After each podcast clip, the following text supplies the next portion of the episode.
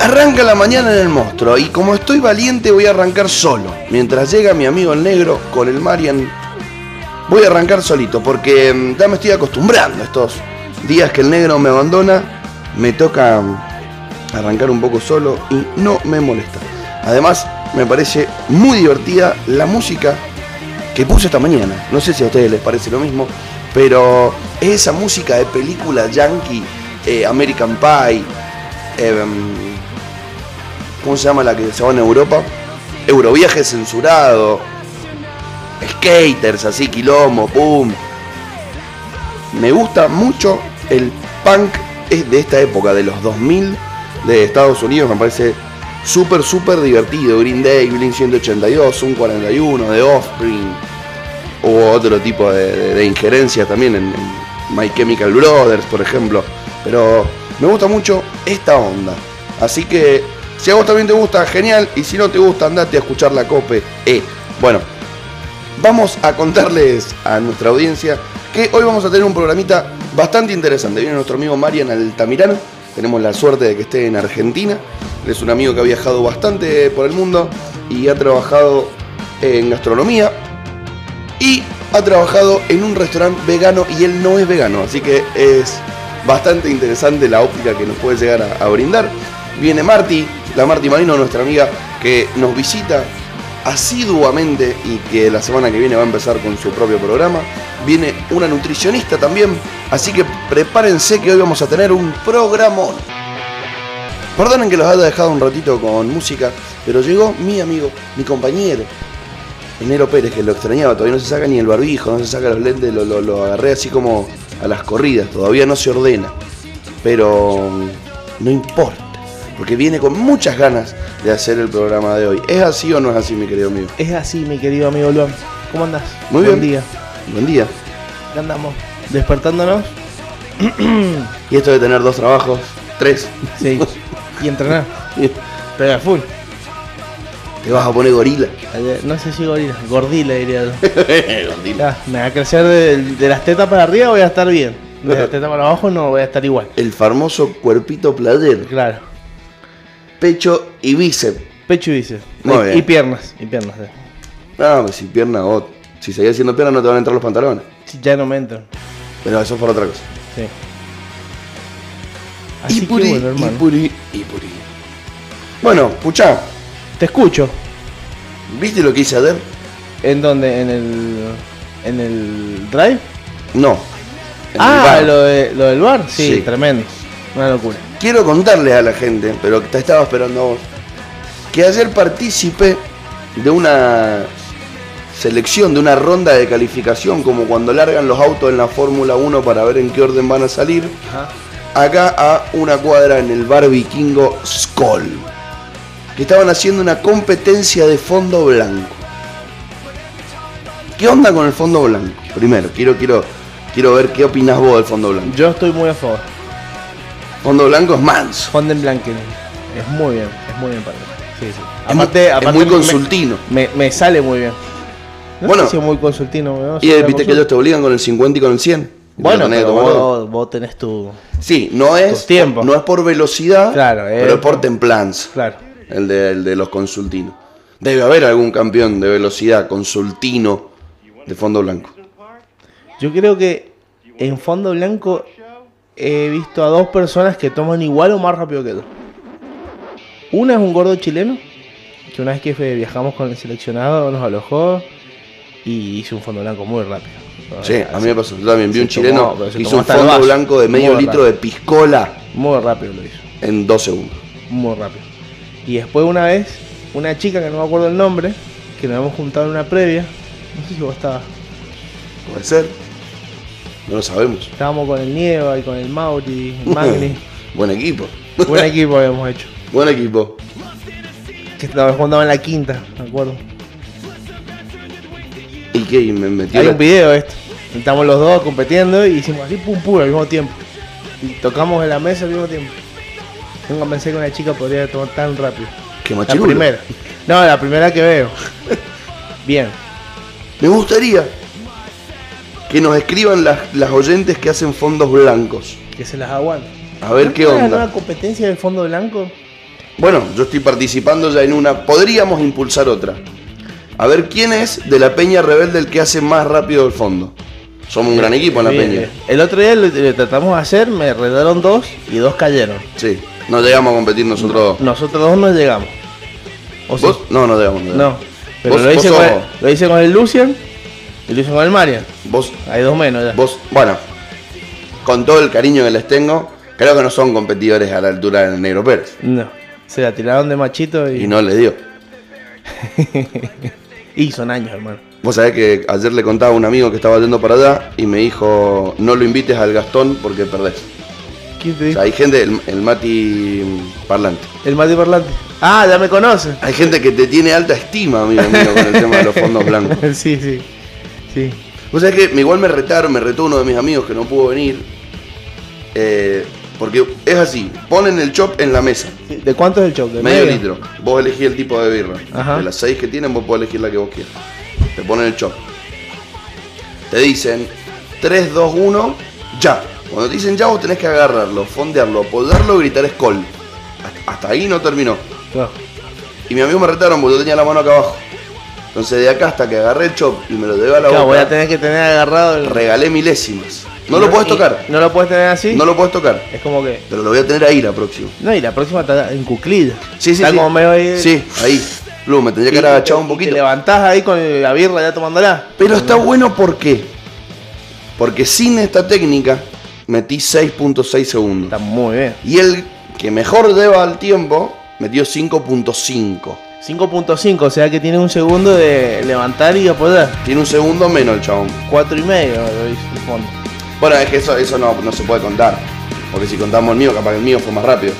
Eh, El tiempo de bebida, fue muy rápido mi tiempo de bebida, pero eh, bueno, es todo, es todo el tema. Ay, son- son inteligentes los muchachos. Sí, está bien, está bien. Porque lo, lo estandarizan para que todos tengan que hacer el mismo espectáculo. Y además es muy difícil, recién tragado con el gas en la garganta, hablar. Bueno, entonces ya tengo ahí una nueva técnica. Voy a agarrar, voy a tener la mano. Me puse el asa, yo. Me parece que esta vez no me voy a poner el asa de ese lado. Porque el asa hay que agarrarla. Voy a poner del otro lado y agarrar el chop así. Bueno, muy bien. ¿Es bien o no? Más fácil. Sí. Sí, depende del tamaño del chop. Es chicón, ¿Como este vaso? Como esta parte ancha. digo. Ajá. Ahí. Sí, hay que ver. Si está muy transpirada, te puede a resbalar. Esta, te esta puede te, la, sacar te un la- diente. te la sacan helada. No, no, te conviene el. Bueno, de la bueno, manija. Entonces lo voy a agarrar de la manija, pero bien rápido. Voy a estar, voy a estar ahí. Y voy a hacer. ¡oh! Como así voy. Me voy, a ir- me voy a inflar el pecho mientras me levanto. Claro. Y ahí voy a hacer que pase todo. Y cuando grites gol, tienes que reventar el vaso. Claro, y me corto un tendón así. No, no, pero agarrás así. ¡Ay, gol! Gritá. ¿Vos todo. ¿Me tenés fe? Sí, hermano. El que gana se gana 10 chops gratis. ¿Qué pasa ponerle si yo. El segundo se gana 6 chops. ¿Qué pasa y el si yo tercero se gana caigo, 4. caigo de sopetón, así digo, hola, Skull, y hago dos segundos, tres segundos. Te van a felicitar y, no chu- vas a y estar participando. pica, claro. para la próxima. Pero bueno, por más que te manden Escuchame, a ¿y qué te desayunar tenés como que los pagar la birra? 90 pesos. Nada más. Esa es la, digamos, la, la, la Sale- inscripción. Claro, la birra sale 120, pero para el desafío te la cobran 90. Bien. Bien. Está bueno. Pero bueno, y podés ir a retar al ganador de última. Yo digo, che, mira, ganó tal. Ah, vos ir y decirle, che, yo te reto. mierda. No vas a ganar nada, no te van a dar birra, no te van a dar nada, pero Pero podés ganar el, or- el orgullo. soy el nuevo campeón. Ser el pistolero más rápido del oeste. Dice que es el más rápido de lo es. Vos sabés que yo competí una vez contra uno que era bueno, bueno también, ¿eh? El Mariano Siconi. ¿Lo ubicás el gordito? Jugaba en el Mendoza. No. Marian Siconi, gran fondero blanco. De hecho, me sobró. Teníamos los dos un vaso de litro de vodka con pomelo, con hielo, y me dice, le dicen, eh, el gordo fondea, el gordo fondea. Y me dice, bueno, a ver, fondiemos. Sacó los hielos así con la mano. Ah, yo hago lo mismo. Campeón mundial, al sacar Sí, los sí, hielos sí. o campeón mundial. Y bueno, saqué los hielos. Sí, porque si Y te dice el lloro. chico, un, dos, tres, viste, yo los miro y voy a arrancar y, no- y él no arranca. Digo, ¿por qué no arrancás? Te estoy dando ventaja. Ah, Ah, dije, te voy a cagar a piñas. Dale, le digo, espera, sigue vuelta. 3, 2, 1. 3, 2, 1, empiezo a tomar. Un segundo después empiezo a tomar. Y terminó y yo todavía. Vos me todavía quedaban tres dando. tragos, sí. Eh, ¿Sabes qué tiene? No traga. Claro, pasa derecho. Pasa derecho, eso, esa, esa habilidad es. Te abre la garganta. Pero igual, o sea, tiene gas, todo, ¿entendés? No, no sé, pasa derecho. Abrí la garganta y dale. Yo creo que. Me gusta el- igual El, que- fondo, el fondo blanco. más- Tengo dos videos muy Que ásperos. entrenemos esto. Un fondo blanco con una jarra de Fernet, un litro y medio. Y tuve que parar por el gas. Sí, Tuve que parar por el gas. Y después una vez hice otro fondo blanco, no me acuerdo de qué. ¿Viste el, el vaso de Bariloche que era como un radio así? Sí, una mierda. ¿Sí? Bueno, no sé cuánto entrará un litro. mm, ¿Menos? son los vasos más ladri de la Argentina. ¿Ah, sí. Bueno, ese lo hice en 5 y algo. Tengo un videito, lo tengo tirado por ahí cuando era joven. ¿Sabes cuál es divertido para hacer? ¿Viste la película Beer Fest alguna vez? No. Es una peli de cuatro amigos que uno es descendiente de una alemana y encuentra la receta de la birra. ¿De la birra? De la birra que hacía la abuela. Que en realidad se la habían usurpado la otra parte alemana de la familia y tenían la mejor cerveza de Alemania. Y entonces Ah, eran recopados. Y los chabones empiezan a hacer birra, vienen, se la roban, le, le- le desbarajustan la fábrica. Mira, Y los chabones van a Alemania, al Oktoberfest, a competir. con su birra. No, A chupar. A competencia, ajá, a competencia de chupar. Y, y eran cuatro, Cuatro amigos. cuatro amigos contra cuatro alemanes y eran cuatro pruebas. ¿Viste? En una, pegar, viste ese que tiran la moneda y tiene que caer Ajá, de los sí, sí, sí, vasos. Eh, lo jugaba. una competencia de fondo blanco normal en vasos, creo, por postas. Otra que ya no me acuerdo, creo que tenían que tomar al revés, así. Y la última, pero. sí, y la última empatan y van a la definitoria. La definitoria es Das Boot.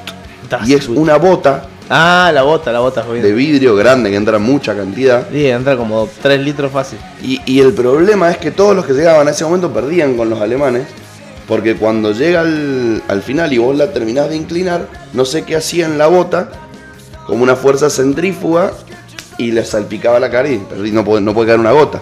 Claro. Vos tenés que dar la vuelta y que no caiga una gota. Y el chabón va al baño, te estoy contando la película, perdón. No pasa nada. Va al baño a hacer pis y ve cómo en el sumidero de esta, ¿viste los baños donde es la pared con agüita Sí. y todos medio en el mismo lugar? Había fuerza centrífuga. Y el chabón se da cuenta que lo que tiene que hacer es girar la bota para terminar. Claro. Y giran la bota, blum, y ganan. Y le ganan a los alemanes, se repudre.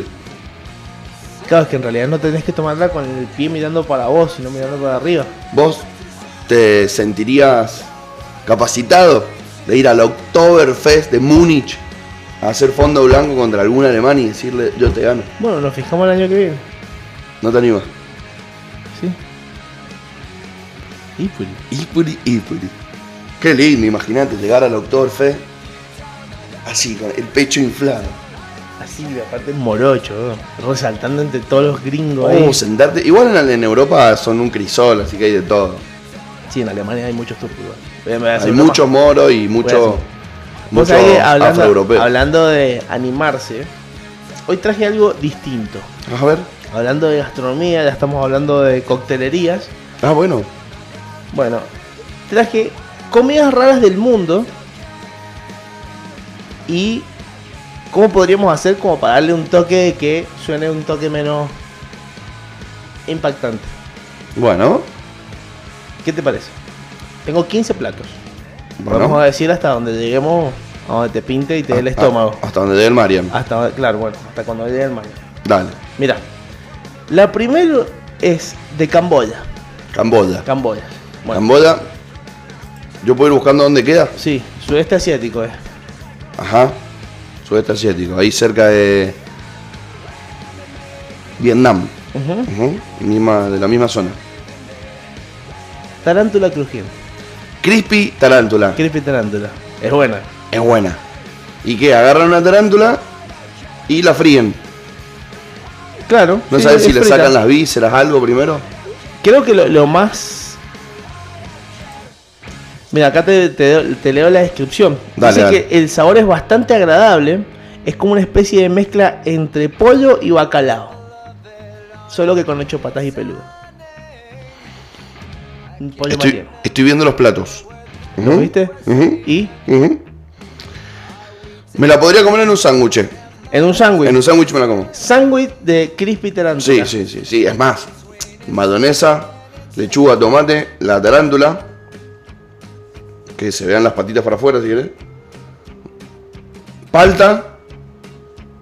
Y lo aplasto y, y le doy. Bueno. No, no tendría problema. Yo le pondré un huevo frito.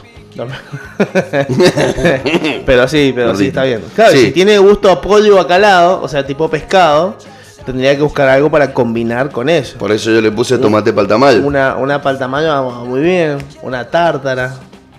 Uh, qué rico una tártara con picles. Ujú. Eso iría bien también. Es bien, sí, sí. Bien. Una cebollita con, con ketchup como la de McDonald's. Una cebollita. ¿Has visto cómo pican la cebollita chiquitita, la de Fleman? Le ponen ketchup y hacen como su salsita. Ah, mira, no sabía que el- en la salsa tenía el. Sí. la- mira, Bueno, esa receta te la banco. eso la, la bancas. ¿Qué otra? La segunda es de Mongolia. Mongolia. Se llama jugo de ojo de oveja. Jugo de ojo de oveja. Básicamente es una sopa de oveja, de ojo de oveja, en el cual cuando te sirven el platito tiene el ojito en el medio. Supuestamente eh, comerse el ojito es como la frutilla del postre. Uh, Marley lo ha comido. Loco, la venden en el súper. La venden en el ver. Qué bueno que todavía no diga la Marty, boludo. Se muere si vos... Dicen que es una cura tradicional para la resaca. ¿Por qué? La receta tradicional lleva zumo de tomate, vinagre y ojos de oveja. Oh, no, esa no te la como. No, No te la comes. Perdón. Esa me ganó. Otra. Está buena. Igual, igual yo si le pondré unos condimentitos, capaz que le saco el vinagre. El, o- el ojo, sacale, men. Haría, no, si la idea es que comerlo. La Pero- idea es eh, tratar de hacerlo algo más. No, paso, paso, esa paso. Un apanadito de ojo. Esa la vi en Masterchef España el año pasado. Ah, sí, apanado en ojo. Eh, había uno que tenía que entregar las cosas para cada uno, ¿viste? Y los tiempos. Y eran todos pescados. Y había uno que era un ojo de un pez grandote. Y la mina lo agarró, lo, Lo hizo lo milanés. empanizó, ajá. Pero no tempura, tipo milanesa, tal cual. Y lo frió. Mira, Apliqué para Masterchef España. me dijiste. Pasé la primera Ah, las dos pruebas te la aceptaron. la primera selección, sí, me aceptaron que había cocinado y que había No te la puedo creer. Mira. Así que ahora tengo que hacer videos y giladas. No, me muero, boludo. Qué buena onda. Imagínate que me digan, sí, venite. Y ya está. Y te va a tener que ir. ¿Cuándo Y- empieza? No sé. Bueno, el tercero se llama, es de China y se llama huevo centenario. Mmm, es el huevo podrido. Los huevos centenarios son negros por dentro y se suelen conservar durante meses en una mezcla de arcilla, cenizas y cal. Desprenden un fuerte olor aromático a amoníaco y azufre.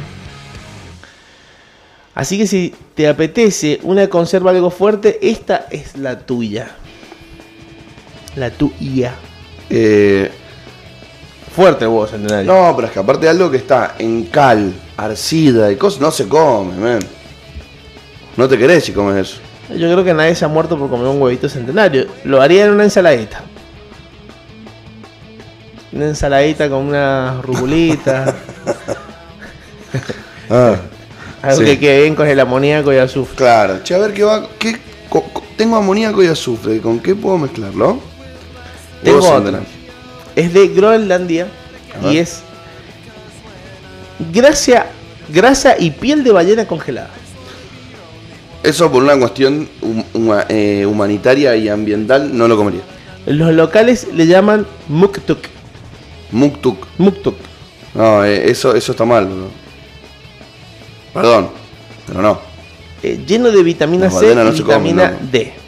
Es como una panceta, cumpi. Claro, como una pancetita. Es una pancetita. Pero no, eso no se come, loco. No se comen las ballenas. La ballena boreal. Don't eat ballenas. No se come cruda, Y no. pero es frita. Áspera. Sí, no, no. No sé cómo la badena Groenland 2. Está mal, está, mal. Bueno. Después tengo. Vuelve, vuelve China. De repente. Y no es raro. Vuelve China. Con Sopa de murciélago. ¡No! patas de gallina. Ay, a ver. ¿Ban- ¿Bancás las patas de gallina? Pero, ¿qué, qué se come? La pat- el muñoncito, la patita. Pero es hueso eso, ¿no? Parece que no. Es piel también. Receta pata de gallina. Sí, es verdad, las pateas así, las hacen, ah, mirá, hacen un guisado. Claro, pero se deben comer la piel, deben hacer como... Sí, no veo la necesidad de comer esto. Acá también me dicen don't eat ballenas, loco. Sálvenlas. Claro. Soy de Wheels. Save the wheels. Acá por suerte están protegidas en, en la zona de la península de Valdés. Che, no, no, pata de pollo no. Pata de pollo no. No. Mirá que son muy crujientes. Bueno, igualmente hay un dicho que dice eh, que los chinos se comen cualquier cosa con patas excepto las mesas. Sí, no me cabe duda. La Maldito sea el que se comió el murciélago. Dicen que son un snack muy popular como, como si fuesen la- las pipas. Las pepas. ¿Pipas son o pepas? Pipas. No, no, otro. Bueno. Este es de Cerdeña, Italia. Que es un queso con gusanos. Ah. Queso Yo con tengo- gusanos italiano. Tengo... Tiene un nombre especial el queso.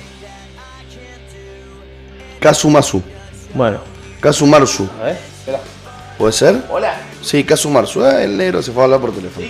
Kasumarsu, para el que no está eh, viéndolo, yo se los, se, los, se los relato. O sea, es un queso agusanado realmente. Y dice que es peligroso. O sea, que te podés morir si te lo comes. ¿Cómo te vas a comer un, un- un- un queso agusanado, men? Estoy abriendo en este momento la, nota para contarle a ustedes por qué te puedes morir. Me imagino que porque los gusanos te, pueden hacer mal. Pero son gusanitos chiquititos, como si fuesen los gusanos de la... mm, uh, como si fuesen los gusanos de la...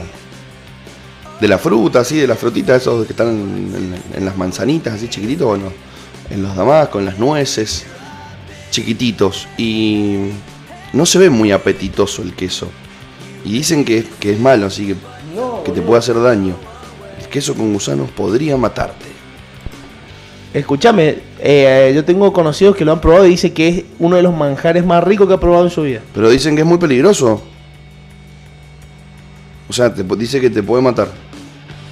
Así dice que te puede matar. Real, lo estoy buscando, no encuentro Bueno, por, por qué. Igualmente hay eh, está prohibido.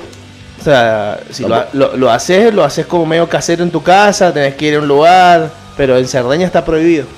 Por, debe ser por eso mismo. Pero dicen que es riquísimo. Uh, acá te leo. What the fuck. El casu marzu es increíble y peligroso. Este queso con gusanos hecho en Cerdeña está prohibido por el país, así que solamente se puede hacer de forma casera. Son muchos los problemas de salud que puede causar, como una completa indigestión, incluyendo vómitos, diarrea, fuertes dolores de estómago, y es capaz que tu sistema digestivo no sea capaz de disolver por completo los gusanos que se está comiendo. Si al menos uno de ellos llega a entrar vivo al intestino, es muy posible que se aloje ahí y comience a parasitarte, ya que también se alimentan de carne. Bueno, yo lo probaría. Yo no. Bueno, Se dice que te puedes morir, loco. bueno, pero en algún momento de algo te vas a morir. Ha llegado nuestro primer invitado del día. Lo estábamos esperando. Lo estábamos esperando. Teníamos ganas de tenerlo sentado acá en el estudio a nuestro amigo Marian Altamirano, que ha cumplido de nuestra generación, 29. 29. 29 añitos. Ahí, pisando los, los 30. Eso se lo puede levantar también. de ahí directamente. Ahí, con un poquito. No, eso no hace falta ni que lo gires. Solo que lo sostengas. Mira vos. Ahí, A ver, perfecto. ahí te escuchamos. Ahí se escucha. Sí, bien? sí, te escuchamos. Fantástico. bro. Joya. Bueno, Excelente. contale vos, negro, a la gente, quién es nuestro amigo el Marian Altamirán. El Marian, uno de mis mejores amigos, viajero por todo el mundo. Creo que ha salido en diarios, todo, ha estado por todos lados. lo- Chabón con, con muchas calles. Gran deportista también. Gran deportista, muy buen deportista. Yo tuve la suerte de haber compartido muy poco tiempo, justo ahí cuando lo aquejaban sus lesiones de espalda. Pero gran deportista. Sí, sí, la verdad que sí. Así que bueno, acá está el Maño. Buenas, ¿cómo andan chicos? ¿Todo bien? ¿Todo tranqui? Todo tranquilo. Todo tranqui, arrancando la, la mañana del, del jueves. Me alegro, me alegro, loco. Un placer poder darles una mano y estar acá con ustedes, loco. Tenía muchas ganas de venir. Gracias. O sea, que el, el negro me contaba algo que, que, mm, me llamó mucho la atención. Decir. Vos laburás en, en Europa en un restaurante vegano. Sí, sí, un restaurante vegano y vegetariano. Sí, que en realidad nace como un bar de azaí. Azaí es una frutita del Amazonas. La hacen como en un yogur, ¿no? Eh, sí, es, nosotros lo hacemos en helado. Nosotros no, no lo mezclamos con yogur, pero eh, muchas veces sí, sí es mezclada con yogur. En Brasil lo comí como con yogur, con granola. Exacto, exactamente, sí, Rico. sí, sí, riquísimo, riquísimo. Un producto con, a ver, si no le, como el nuestro, que no tiene conservantes, ni adherentes, ni nada de eso, es un producto que tiene muchísimas propiedades. Un superalimento, así como la espirulina, como las bayas de goji, eh, tiene un poder antioxidante, es fantástico, fantástico, afrodisíaco, para que Epa. después... Viene con el nuevo complemento, Blue Bee. Erectus. Sí, sí, así que nada, está muy bueno, está muy bueno, está muy bueno. Bueno, y vos llegaste a, a este lugar no siendo vegano, ¿no es cierto? No, no, para nada. No, no, no. No porque, a ver, yo siempre estuve acá y, y como todos comía car consumía carne como cualquier argentino común y corriente, que comemos bastante carne. o sea, Promedio. Sí, sí, sí, sí. Y mm, nada, empecé, más que nada, antes de llegar a España, ya, yo ya estaba con una alimentación un poquito más equilibrada, porque cuando uno viaja por ahí se mantiene a cosas un poquito más económicas, porque, a ver, su presupuesto de viaje siempre es un poquito más bajo. Entonces... Y generalmente fuera es mucho más carne, mucho más caro consumir carne que acá, ¿no es cierto? Exactamente, sí, sí, sí. O por ahí no se consume carne de vaca, porque por ejemplo en los países asiáticos por ahí se consume mucho más una carne De blanca pollo, como de pollo, pollo, cerdo. pescado, cerdo. Muchos lugares donde no se consume tanto la carne de vaca, como que se consume mucho más el cerdo, mucho más el cerdo. También por unas cuestiones, a ver, depende del lugar, pero cuestiones religiosas, como en la India no se consume una vaca, es súper sagrada. Entonces, y es más, en la India eh, es muy poca la población que consume carne. Porque Entonces, tienen un sistema social bastante particular, Sí, hay mucha sí. pobreza. Sí, pero eh, además de eso, ellos se basan en un, tienen una dieta muy vegetariana, es fantástico. O sea, donde vayas, todo tiene una verdura cocida. eh, es genial, los curry. Es fantástico. La, la gastronomía en, en la India, esa disposición de sabores que tenés en la boca es. Recondimentado, así. Sí, sí, Muy, sí, muy sí, áspero. muy condimentado. ¿Qué? Para explicar a la gente que acabas de tirar una palabra muy interesante, dijiste curry. La gente por ahí piensa que el curry es un condimento amarillo que le puedes echar al arroz. Pero ¿qué es en realidad? O, o- o- o qué otras aplicaciones tiene? O porque sé que hay incluso una receta que se llama curry. O sea que es como un guisado, ¿no es cierto? Sí, se pueden hacer muchas cosas en realidad. Es como que curry de, de vegetales, curry de pollo, se puede mezclar con arroz, se puede mezclar con un montón de otras verduras en realidad. Yo... eh, a Eh, ver, ¿cómo es que en, se llama? en sí, el, el curry es como una preparación más de, de cada familia. Y un mix, un blend de, Exacto, de especias. especias. De Y especias. también a- en todo lo que es desde la India para todo el sudeste asiático, todos los países tienen un curry específico. Eh, por ejemplo, el, curry hindú no es lo mismo que el curry de Filipinas o el curry de Taiwán. Exacto. Exacto, sí, porque condimentan, es como el garam masala. El, el garam masala es una mezcla grande de diferentes especies. Es como el, el masala, eh, todo eso va, va variando, de- de- depende del país. Depende del país, va variando un montón. Así que, pero es que, no sé, vos lo probás después fuera, por ejemplo, estamos acá y comemos un curry, un pollo al curry y le ponemos un poquito de arroz y lo probás y decís, chabón, no puede ser que esto me transporte directamente a esos, a esos sabores, boludo, a esos espacios, a esos lugares donde... Más si ya los visitaste. Eso es lo Sí. mágico de la comida, ¿no? Sí, sí, sí, fantástico. Es algo que Bueno, te, a mí- te- te a mí- deja un recuerdo en el paladar que cuando se activa. Es tremendo. Pero, pero boludo, ese te pone. la- Va, no sé, por lo menos a mí. A mí sí. mi- mi- mis sentimientos son que yo estoy hablando ahora y se me pone la piel de gallina, boludo. O sea, de, de- de pensar que por un sabor eh, te transportás directamente a un espacio donde estuviste y mirabas y veías un- una realidad totalmente diferente.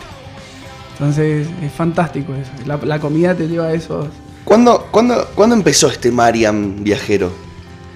Y a ver, yo viajé por primera vez afuera con 19 años. Con, tuve la, la- la oportunidad de estar en un club de rugby. En, Cuando fueron a África ma- mm, a la anterior. gira. Anterior, yo, No. yo en el liceo eh, jugaba en, estaba, no sé, con, en- con mi división y una división que se llama la Glamour, la Desarrollo. Ajá. Eh, Sergio de la Torre me invitó a mí a, a ir a un viaje que ellos organizaban, una gira de Irlanda y em, Oh, qué peor Irlanda. y Inglaterra. Y yo tenía nada, 19 años y me invitaron a ir con ellos. Eh, claramente hice lo imposible para ir con ellos. Eh, junté la guita, eh, todo y empecé, eso fue en el 2012. En el 2012 fue eso. Fuimos ahí, una gira de 17 días y yo aproveché con mi hermano y dos amigos más y nos quedamos 30 días más. Hicimos un viaje de 45 días. Un montón. Se repicó. Se repicó. Mal.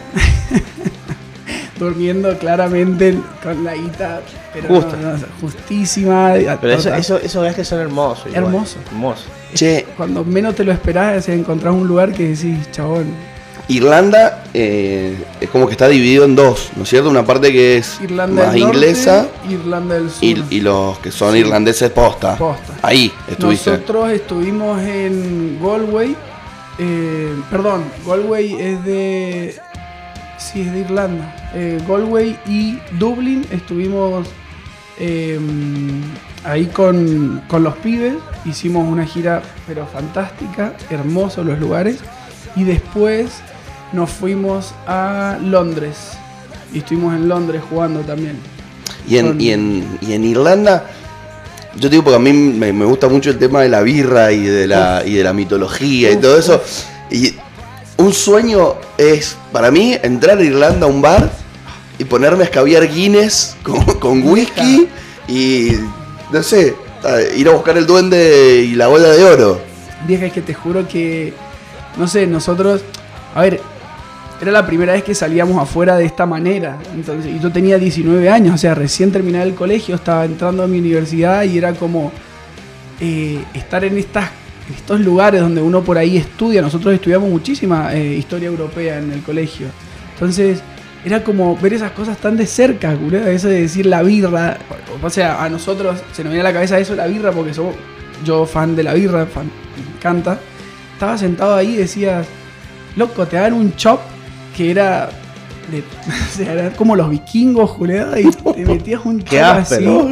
Ah, pero qué hermoso. No, no, hermoso, hermoso. Queda hermoso. cerca de la costa, por lo que veo, ¿no? Como hay un, sí. un río. divino. En un pueblito, o sea, que ibas pasando y veías esas construcciones de piedra con las divisiones entre casas de piedras hechas, o sea, manual, loco. O sea, que dividen los ganados en. ¿Cómo es que se llama? En, Con corrales. Con corrales de piedra y es, es una película. Es Claro. todo el tiempo una película. Falta que aparezca William Wallace gritando Freedom. Sí. Y Ragnar atrás tomándose un fernet. Qué piola. Sí, vieja, no, eso, eso es, eh, es muy lindo, muy, muy lindo. Y eso debe haber sido un viaje de ida Y ahí- para el estilo de vida tuyo, ¿no? Exacto. Si le agarrás el gustito, cagaste. Eso fue lo que pasó. Que yo ahí me di cuenta de que eh, yo ahí no tenía ciudadanía. Yo ahí traté de quedarme a jugar, eh, me hablaron de unos clubes y me iba a quedar jugando ahí y no pude quedarme porque no tenía los papeles. Y justamente en esos tres clubes donde habíamos hablado, eh, tenían, estábamos como a mitad de temporada y tenían los, Los los, cupos. cupos. de extranjeros eh, llenos. Entonces como estábamos a mitad de temporada tenía que tener sí o sí los papeles. Entonces no me pude quedar. Cosas que viajamos con mi hermano, hicimos todo un viaje, bla, bla, bla. Volvimos y eh, me puse en campaña con el tema de los papeles. Y me puse a averiguar, mandé cartas a Italia, hice todo lo que tenía que hacer. Y en el año, bueno, después en el 2014, eh, también con el liceo hicimos una gira a Sudáfrica. Que esa fue más que nada una gira deportiva. Esa fue.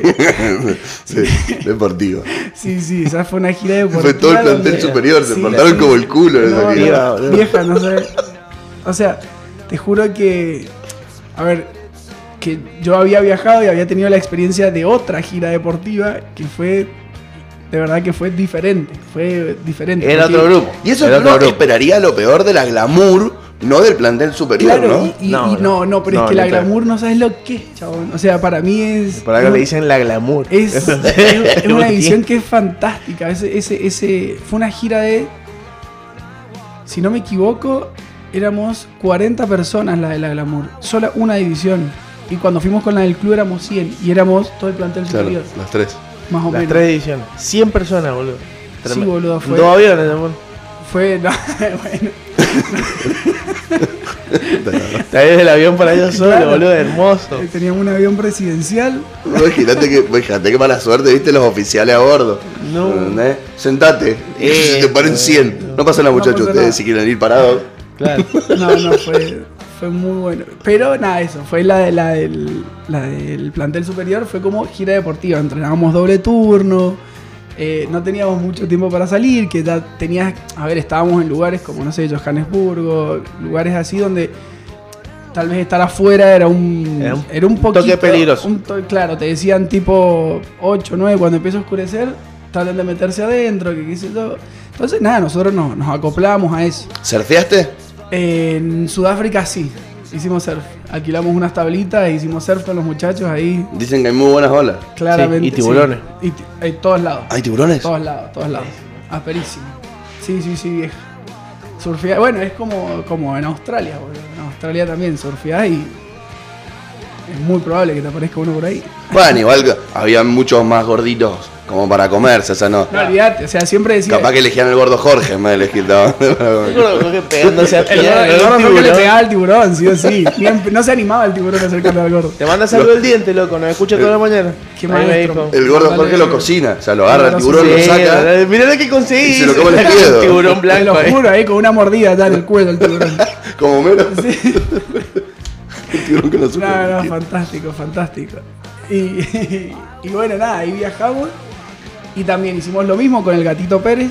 Eh, decidimos quedarnos unos días más y en vez de viajar 15 días, viajamos 35, una cosa así. Todo, todo el mismo continente. Nos quedamos y todas y nos quedamos en Sudáfrica, hicimos un safari en el Kruger Park y después nos fuimos a Mozambique. Cruzamos a Mozambique y, y vimos un poquito ahí Mozambique. La capital, fuimos a Maputo, a Vilanculos, a las islas. Ven, de decir Maputo Y Vilanculos. Vilanculos. Sí, es un país bastante. Y decime que sexual. hay porongulos también o, Me parece que tiene unos nombres muy divertidos. Villaronga. Villalonga. Villaronga es buenísimo. Vos vos imagínate que un chico de que venga estudiante de intercambio Claro. acá al, al, al Escalabrini Sí, al sentarse al lado tuyo. Sí. Che, ¿y vos de dónde sos? De Berrego. Vos, yo sí, San Juanino. Eh, San Juanino Puri. Y vos de Villanculos. Villanculos. Pero si hay uno que es Maputo.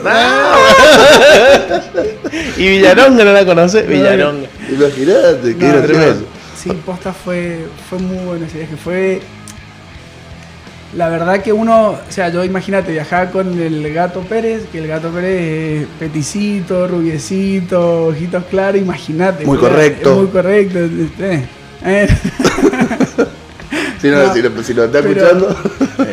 muy gracioso porque, claro, a ver, eh, éramos los únicos rubiecitos de, de por ahí, entonces por ahí uno, al no estar acostumbrado a viajar por, por esa zona, eh, como que te sentías como súper observado, boludo. Y era, era muy loco ir caminando por ahí cuando no, no conoces muy bien la cultura. Caímos en un país donde imagínate que caímos en una avioneta, boludo. La gente estaba en el...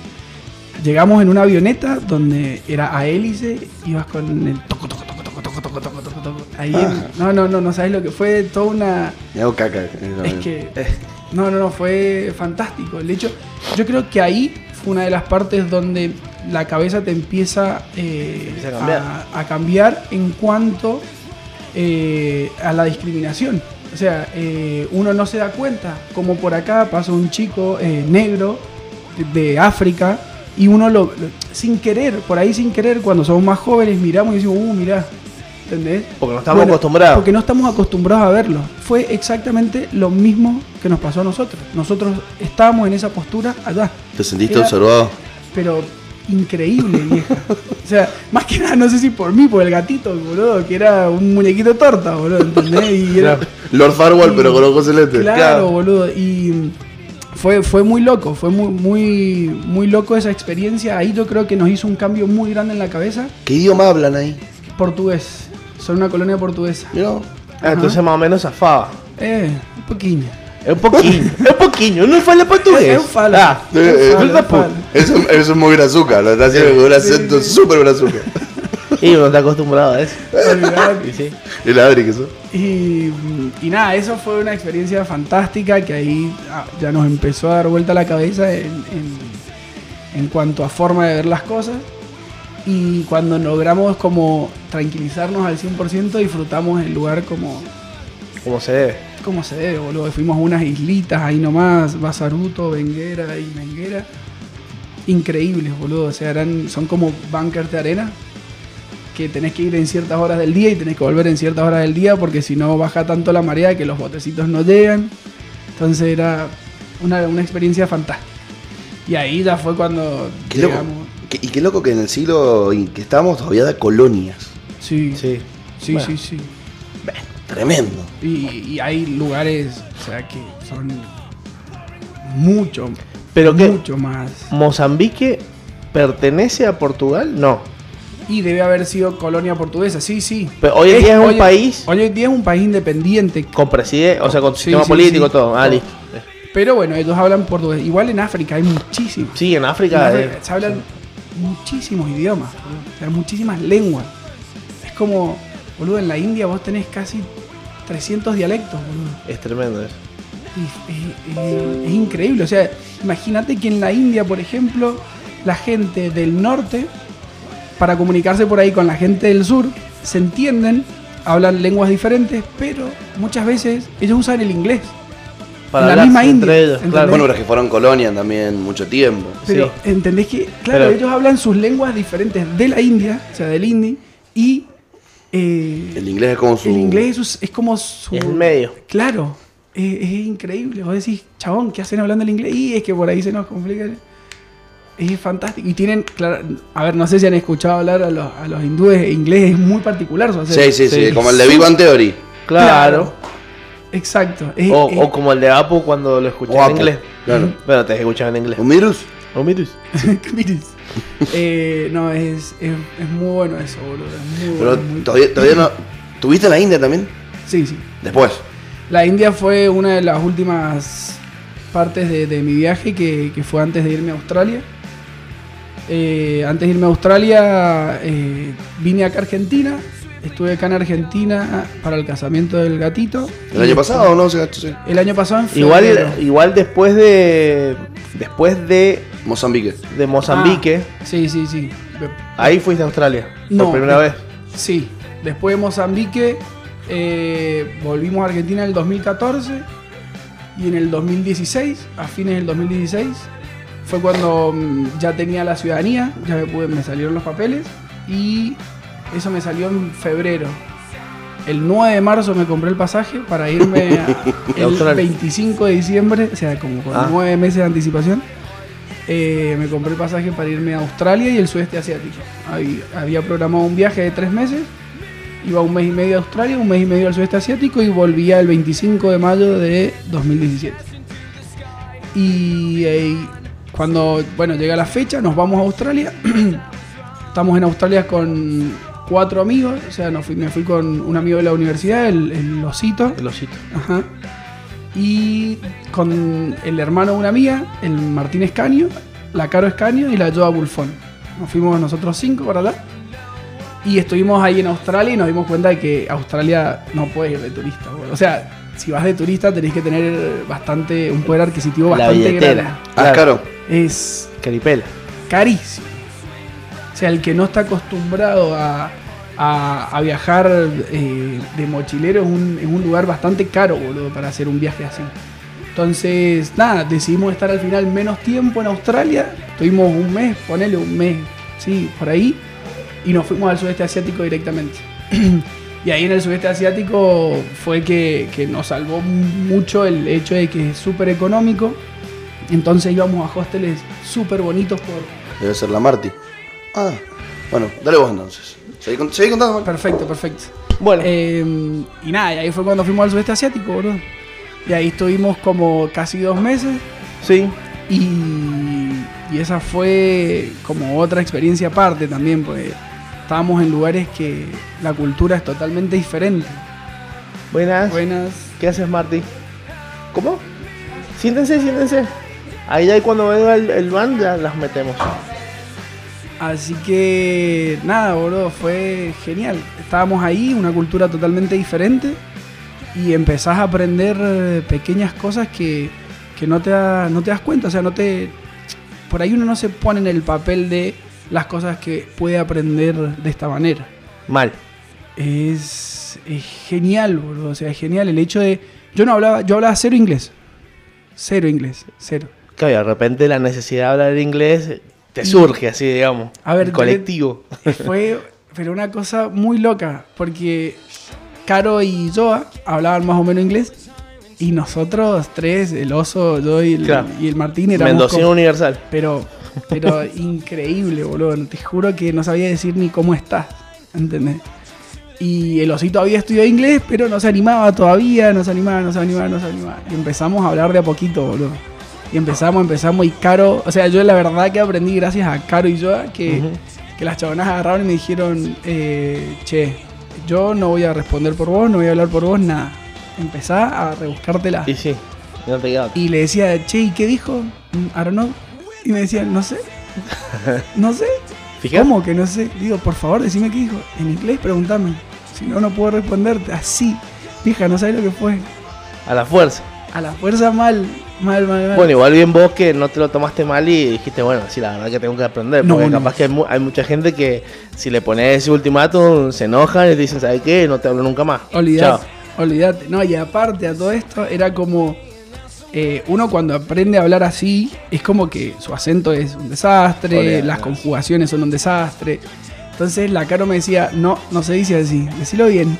Y decía, no, no, no cómo me cagaba, Bueno, pero. a, a mí me pasó, me dice amigo de un mexicano estaba en Malta que también era, era profe de inglés y, y el vago me decía todo el tiempo, no, no, lo está diciendo como el culo, eh. se dice así, bueno. Cuando lo decía de vuelta me decía, otra vez lo dijiste mal, la próxima te pego un cachetazo. Bien hecho. Es que vieja, eh, a ver, hoy en día también habló un inglés súper desastroso, pero no sé, Pero yo- te haces entender, e- ese es el objetivo. O sea, Sí. yo estoy, yo hoy tengo una entrevista en inglés y yo voy. De huevo, sí, yo creo que yo, también. yo voy, ¿entendés? Y la paso, estoy seguro que la paso. pero bueno, nada, eh, Bueno, es muy loco. escúchame, ¿y después del sudeste asiático, ¿para dónde fuiste? Después del sudeste asiático eh, conocimos a un francés, nos hicimos un- muy amigos de un francés y que estaba medio loquito, así como, como yo con los viajes. Y el chaval me dice, tengo un sueño en mi vida que es hacer el tren transiberiano. Y yo le dije, ¿en serio querés hacer el tren, loco? Es algo que yo tengo, un proyecto que tengo en mi vida, en algún momento Claro. lo voy a hacer, qué sé yo. Y me dice, no te la puedo creer. O sea, sos una de las pocas personas con las que he hablado en ese momento eh, y que lo quiere hacer. Mis amigos me dicen que es una boludez hacer eso y que qué sé yo. Le digo, vos estás loco, boludo. ¿Cómo a decir que es una un boludez? planazo. Es un planazo hacer el tren transiberiano. Me dice, bueno, lo vamos a hacer. Yo le digo, no, toma, yo me tengo que volver a Argentina, o sea, tengo, tengo que volver a la universidad, a mis trabajos, todo, al deporte. Y el chaval me dice, bueno, bueno, dale, dale, dale. Cosa es que Tomás se pone más o menos ahí con mi amiga Caro ahí donde se conocen, qué sé yo. Estábamos, bueno, viajando Caro y yo y los chicos. Y en un momento me llama Tomás por teléfono y me dice, ya compré los pasajes para vos, para Caro y para mí. Nos vamos desde Tailandia, salimos a Pekín, ya tenemos el vuelo comprado y ya averigüé cuánto sale todo el tren transiberiano, qué sé yo, bla, bla, bla. Ni se preocupen, después me lo devuelven. Y la miro a Caro y le digo, y Caro, nos quedamos. Y ya está. Ya se, ¿Entendés? se recopó, Tomás. Se Un recopó. capo. Un maestro. Y, y así fue, loco. Eh, los chicos se volvieron y con Caro nos tomamos un avión a Pekín. Fuimos ahí a Beijing y empezamos la travesía del tren transiberiano. Y estuvimos, nos fuimos a Mongolia, estuvimos en, en Ulaanbaatar, que es la capital de Mongolia. Y ¿Probaste la sopa de ojo? No, Vos sabés que probamos. No, recién estábamos. no, me mira, pues ella es muy vegana. Y de repente una sopita de ojo, como que No, es, muy fuerte para las 10 de la mañana. Sopita, sopita de ojo, sopita de cabeza de cabra, sopita Sí, todas de- esas cosas. Es que, claro, son lugares tan fríos que se consume muchísima grasa. Y ellos necesitan consumir muchísimo. Y son nómades. Claro. Ellos tienen sus casas que se llaman los her y se van moviendo depende al agua. Entonces, a ver, yo trabajo en un restaurante vegano y vegetariano, pero, pero las cosas que, que cuando uno viaja, o sea, yo, yo soy una persona súper adaptable y cuando viajo es como que, o sea, voy a un lugar así y me dicen, mira, lo que tengo para ofrecerte es esta comida y yo en ese instante no le voy a decir que no, porque es su cultura y es su forma de ver las cosas. Y mm, no- nos ofrecían cada cosa y vos decías, Julio, no puedo creer. O sea, los chabones ordeñan la cabra en la mañana, la dejan secar a los. ¿Cómo es que se llaman? Eh, sé cómo le dicen, a los sedimentos por ahí que quedan la leche, sí, los sí, dejan sí. secar. Como la borra de la Claro, leche. como la borra de la leche y la dejan secar y eso después se lo comen como un snack. Es como si estuvieran comiendo un palito salado, bueno, ellos se comen esa borrita. Son como unas tiritas así chiquititas de leche. No, no, no. Y toman el té con la leche de cabra, toda ahí recién ordeñada, todo es... ¿Y en Pekín comiste bichos? Y en Pekín, no, comí la gran cantidad de bichos los comí en, en Vietnam y Tailandia. Ahí sí comimos escorpión, araña, serpiente, sapo, cucaracha, saltamonte. todo. Qué rico. No. Eh, ¿No son ricos? no, pero no son ricos No. porque te da impresión o porque tienen un sabor No. particular. a ver, yo creo que cuando comes el saltamonte o el gusano le tenés que decir que esté bien cocido. Porque Ah. le metes el clean, El jugosito crunchy, del- y salta el juguito ese asqueroso, ácido. Ay, pero qué rico, es como un fish. Ah, no, siquiera te hiciera burbujita. Es No, como un no. fish. Es, es muy loco, boludo. Es la, la que sí me gustó porque era una. Era como un cuerito así, tos- con- de ahí a la frito, era la serpiente. La serpiente me pareció, dentro de todo, bien. El resto eran. Por ahí estaban tan cocidos. La cucaracha era comerte un- una gilada que era Una crunchy. papita frita Claro, nada más con forma de cucaracha. Claro, claro. Y la araña, esa sí, creo que fue la. que ¿Era me dio araña o tarántula? Tarántula. Tarántula. Esa Ah, fue la- recién estuvimos hablando de la tarántula. Sí, boludo. Es que allá es, es Sí. una comida. Decíamos con el Luan que lo hubiese, el tarántula crispy lo hubiese hecho como tipo sándwich ahí, con palta. Dice que tiene gusto a pescado y pollo, ¿verdad? Sí, vieja, es un gusto raro. Es un gusto raro. Pero al estar frito, viste que por ahí lo frito es como súper invasivo. Sí, Es súper invasivo. es fuerte. Es fuerte. ¿Qué pasa? Vos la, la araña la freían y el culito de la araña, que es donde tiene. O sea, todo común. Es como si. A ver, ¿cómo explicártelo en forma un poquito más específica? ¿Viste el bonobón? Sí. La parte del medio del bonobón, que es la, ma- la Sí, mantequilla sí, sí. de maní, que cuando te lo comes solo es como pastoso. Ajá. O sea, te lo metes a la boca y Claro. estás un ratito. Bueno, cuando te metes la tarántula, las patitas son súper crunchy, qué sé yo, bla, bla, bla. Y el culo es como donde está todo lo de la araña. Mm. Y es como comerte eso. Es- Te estás una hora masticando así, bla, bla, bla. Hay no- un bubalú. Vieja, es, es- es muy, muy loco. Se te hace una pasta gigante en la boca. Y, Bueno, y te tomaste el transiberiano y terminaste en, en y Rusia, en Moscú. Hicimos, sí, hicimos eh, Ulaanbaatar, de ahí nos fuimos a Irkut, que es el país, el, es Rusia, es la parte sur donde limita con, con Mongolia. De Irkut nos fuimos a el lago más conocido eh, con tres récord Guinness, eh, que se llama Litvianka. Mm. eh, la provincia ahí. de- Fuimos a conocer eso. De ahí nos fuimos a Moscú. que ese fue un tramo en el tren donde vos no te podías, o sea, te podías bajar, pero si te quedabas en esa ciudad y tenías que esperar dos, tres días a que volviera a pasar el tren. Nosotros no nos bajamos, hicimos un tramo de 87 horas ahí sin bañarnos, sin nada dentro. Del- un olor humano impresionante. Imagínate. Tomás ahí, Caro y yo, los tres sentaditos, no sabes lo que fue. O sea, la verdad que si te hacía menos. cartas por lo menos. Sí, teníamos Ah, todos bueno. los juegos de vivir por ver. Aparte, iba cambiando la gente, entonces eso era lo loco. Que Mm. vos ibas sentadito y, por ejemplo, no sé, había. Pasamos por un pueblito donde se subían 40 niños que jugaban al fútbol. Iban al pueblo de al lado, o sea, viajaban en el tren 6 horas a jugar al fútbol. Y los pendejitos se venían con nosotros y se ponían a charlar con nosotros y era como, ¿y de dónde son? ¿Y qué hacen? Y se bajaban los pendejitos y se subían unos montañistas. Y se ponían ahí a tocar la guitarra con nosotros. Entonces iba cambiando tanto la gente, Ah, boludo, que bueno, era, boludo. era una experiencia que, o sea, que conocías a gente local. Porque no habían tantos turistas haciendo ¿Y eso. qué te manejabas en inglés? Y todo en inglés. ¿Y los rusos todos en inglés? Y los rusos no todos hablan inglés. Ah. Casi, o sea, no muchos, la verdad. La verdad que no muchos. Primero porque ellos tuvieron la parte de la Guerra Fría donde, donde tuvieron como un periodo de, no sé, creo que fueron 25 años de frontera cerrada, donde ellos no, no recibían turistas y Mm. no se podían salir afuera. Claro. Entonces, Sí, bueno, mucho espionaje había, entonces no entrar gente. Entonces, esa camada de gente ve a un turista, a ver, te lo digo por experiencia propia, por ahí nos veían y no sé si era por miedo o vergüenza, te echaban, era como, "Ch, ch, sa- salí, salí, salí, como que no, no, no sabían con qué estaban tratando. claro. O sea, era gente que tenía entre los 40 y los 60 años, más o menos, te miraban y eran como, no, no, no, salí acá. O sea, no, no, no quiero hablar con vos. No, no sé qué, qué sos. ¿Entendés? Y vos decís, Julián, estamos en el año, no sé, Es bueno de que soy argentino y la hace así. Ah, argentino, está todo bien. No, Natalia Oreiro, son fanáticos. Ah, es verdad, Oreiro. buenos, pero Natalia Oreiro- Natalia. Oreira es uruguaya. Bueno, sí, pero los chabones la relacionan con, Con Argentina, Argentina. sí, no. O sea, para los chabones Natalia Oreiro es argentina, boludo. Pero no sabes los fans que son de las chabonas. Son fanáticas. Es fantástico, Fanáticos, son. boludo. La ven, se vuelven locos. Y nada, y de ahí de Irkut fuimos a Moscú, Moscú, San Petersburgo. Y ya estábamos en San Petersburgo, eh, Helsinki está al lado, la capital de ahí de Finlandia. Y dijimos, vamos a Helsinki. De Helsinki dijimos, bueno, tenemos Suecia a dos pasos. Y así, bueno, tengo tal. Bueno, eh, eh, que. Boludo, fue. Yo ahí me quedo sin dinero ya. Sea, ahí me quedé sin guita. Y Thomas venía de hacer su visa a Australia, entonces había juntado un montón de plata. Y el chabón nos dice: Yo tenía un amigo en Dinamarca que nos podía recibir. Si nosotros llegamos a Dinamarca, el chabón nos recibía ahí el tiempo que queríamos. Entonces fue como: Bueno, estamos en Helsinki, ¿qué hacemos?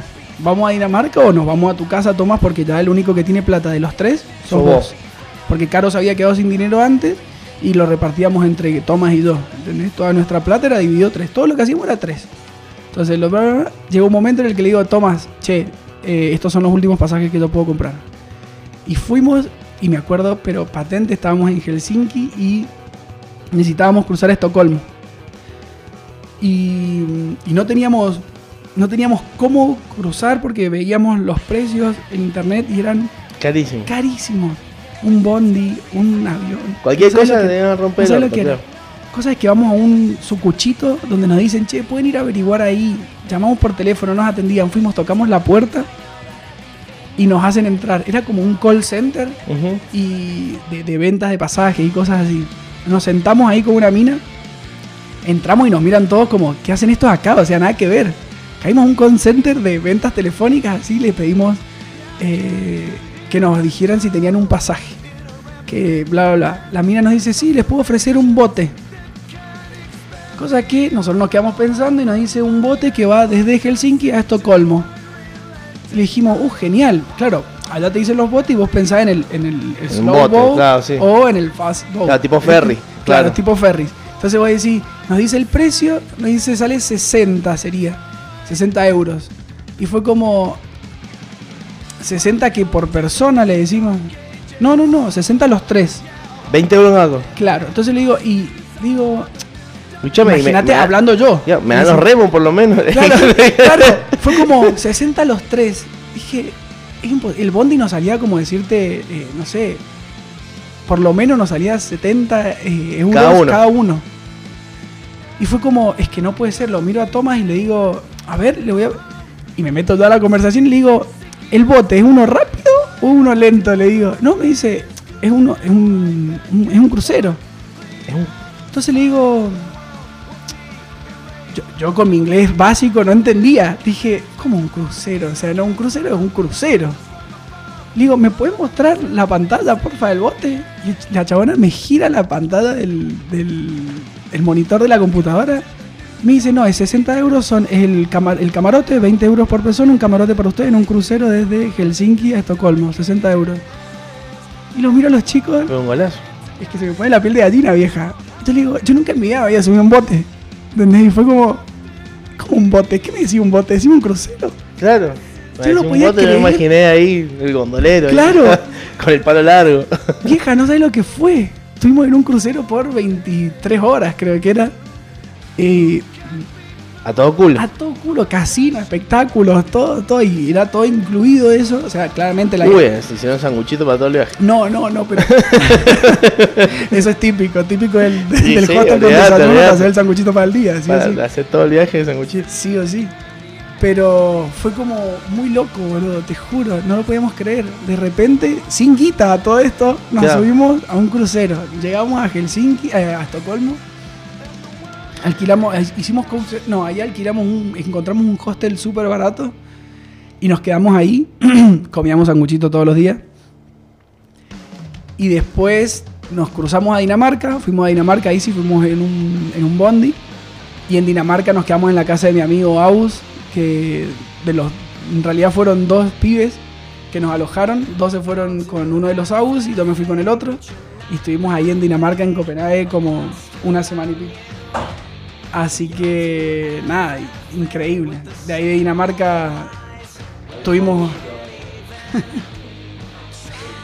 Eh, en Dinamarca justo caímos para una fiesta que se llama Distortion, es una fiesta electrónica que es en la calle. En la calle. Increíble. No lo podíamos creer. Que Como es los gratis. parlantes en los- Claro. Famoso parlante en la vereda. Saquen los parlantes a la vereda, estaba sí, pensando sí. en lo mismo, boludo. Y no sabes lo que era, boludo. Cada esquina con un DJ diferente, en el cementerio, en esto, en aquello. No sabes lo que era. Ah, Cualquier locura. lado. Cualquier lado. Estuvimos ahí, ya ahí nos fuimos a Holanda y de Holanda fuimos a Francia, a la casa de Thomas. Y ahí nos quedamos como un mes.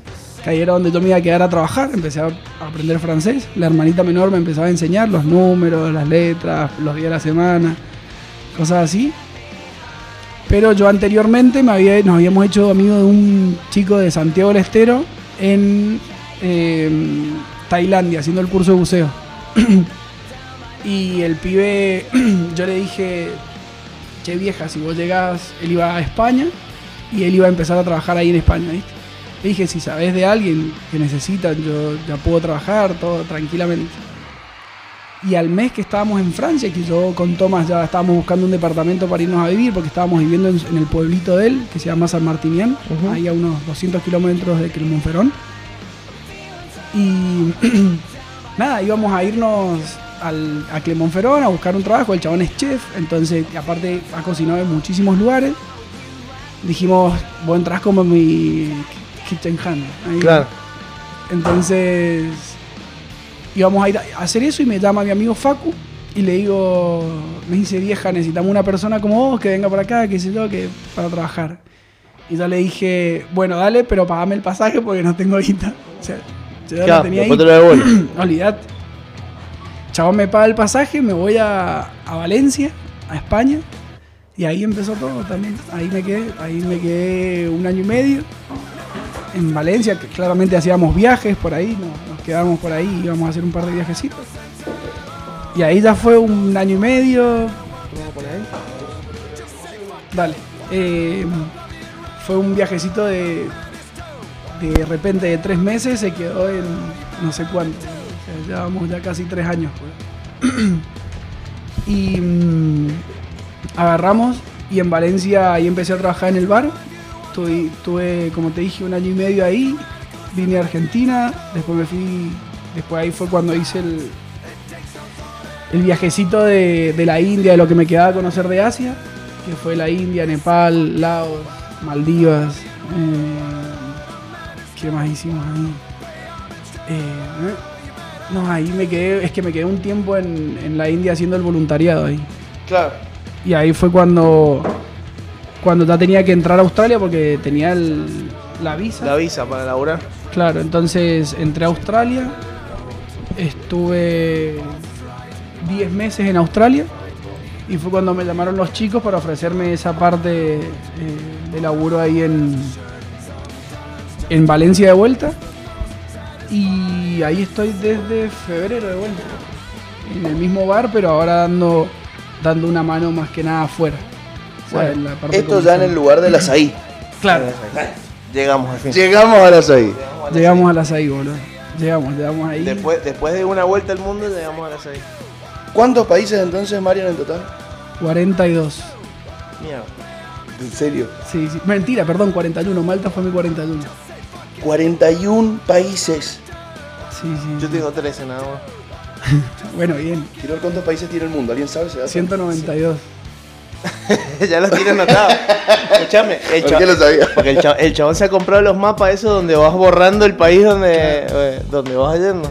192, 193 puede ser. No sé, por ahí. Depende porque muchos ahora se hacen eh, con- eh, países autónomos, entonces. Como que ya es, por ejemplo, Malta. Malta, eh, todos se piensan que es de Italia. Claro, sí, O sea, sí, sí. Vos, vos has... eh, ya, ya le Sí, sí, la sí, ganancia ya me di cuenta, ya me di cuenta. Ya me di cuenta. Ahí está, creo que ahí. Vos- Se podría decir que has recorrido el casi 30% del mundo.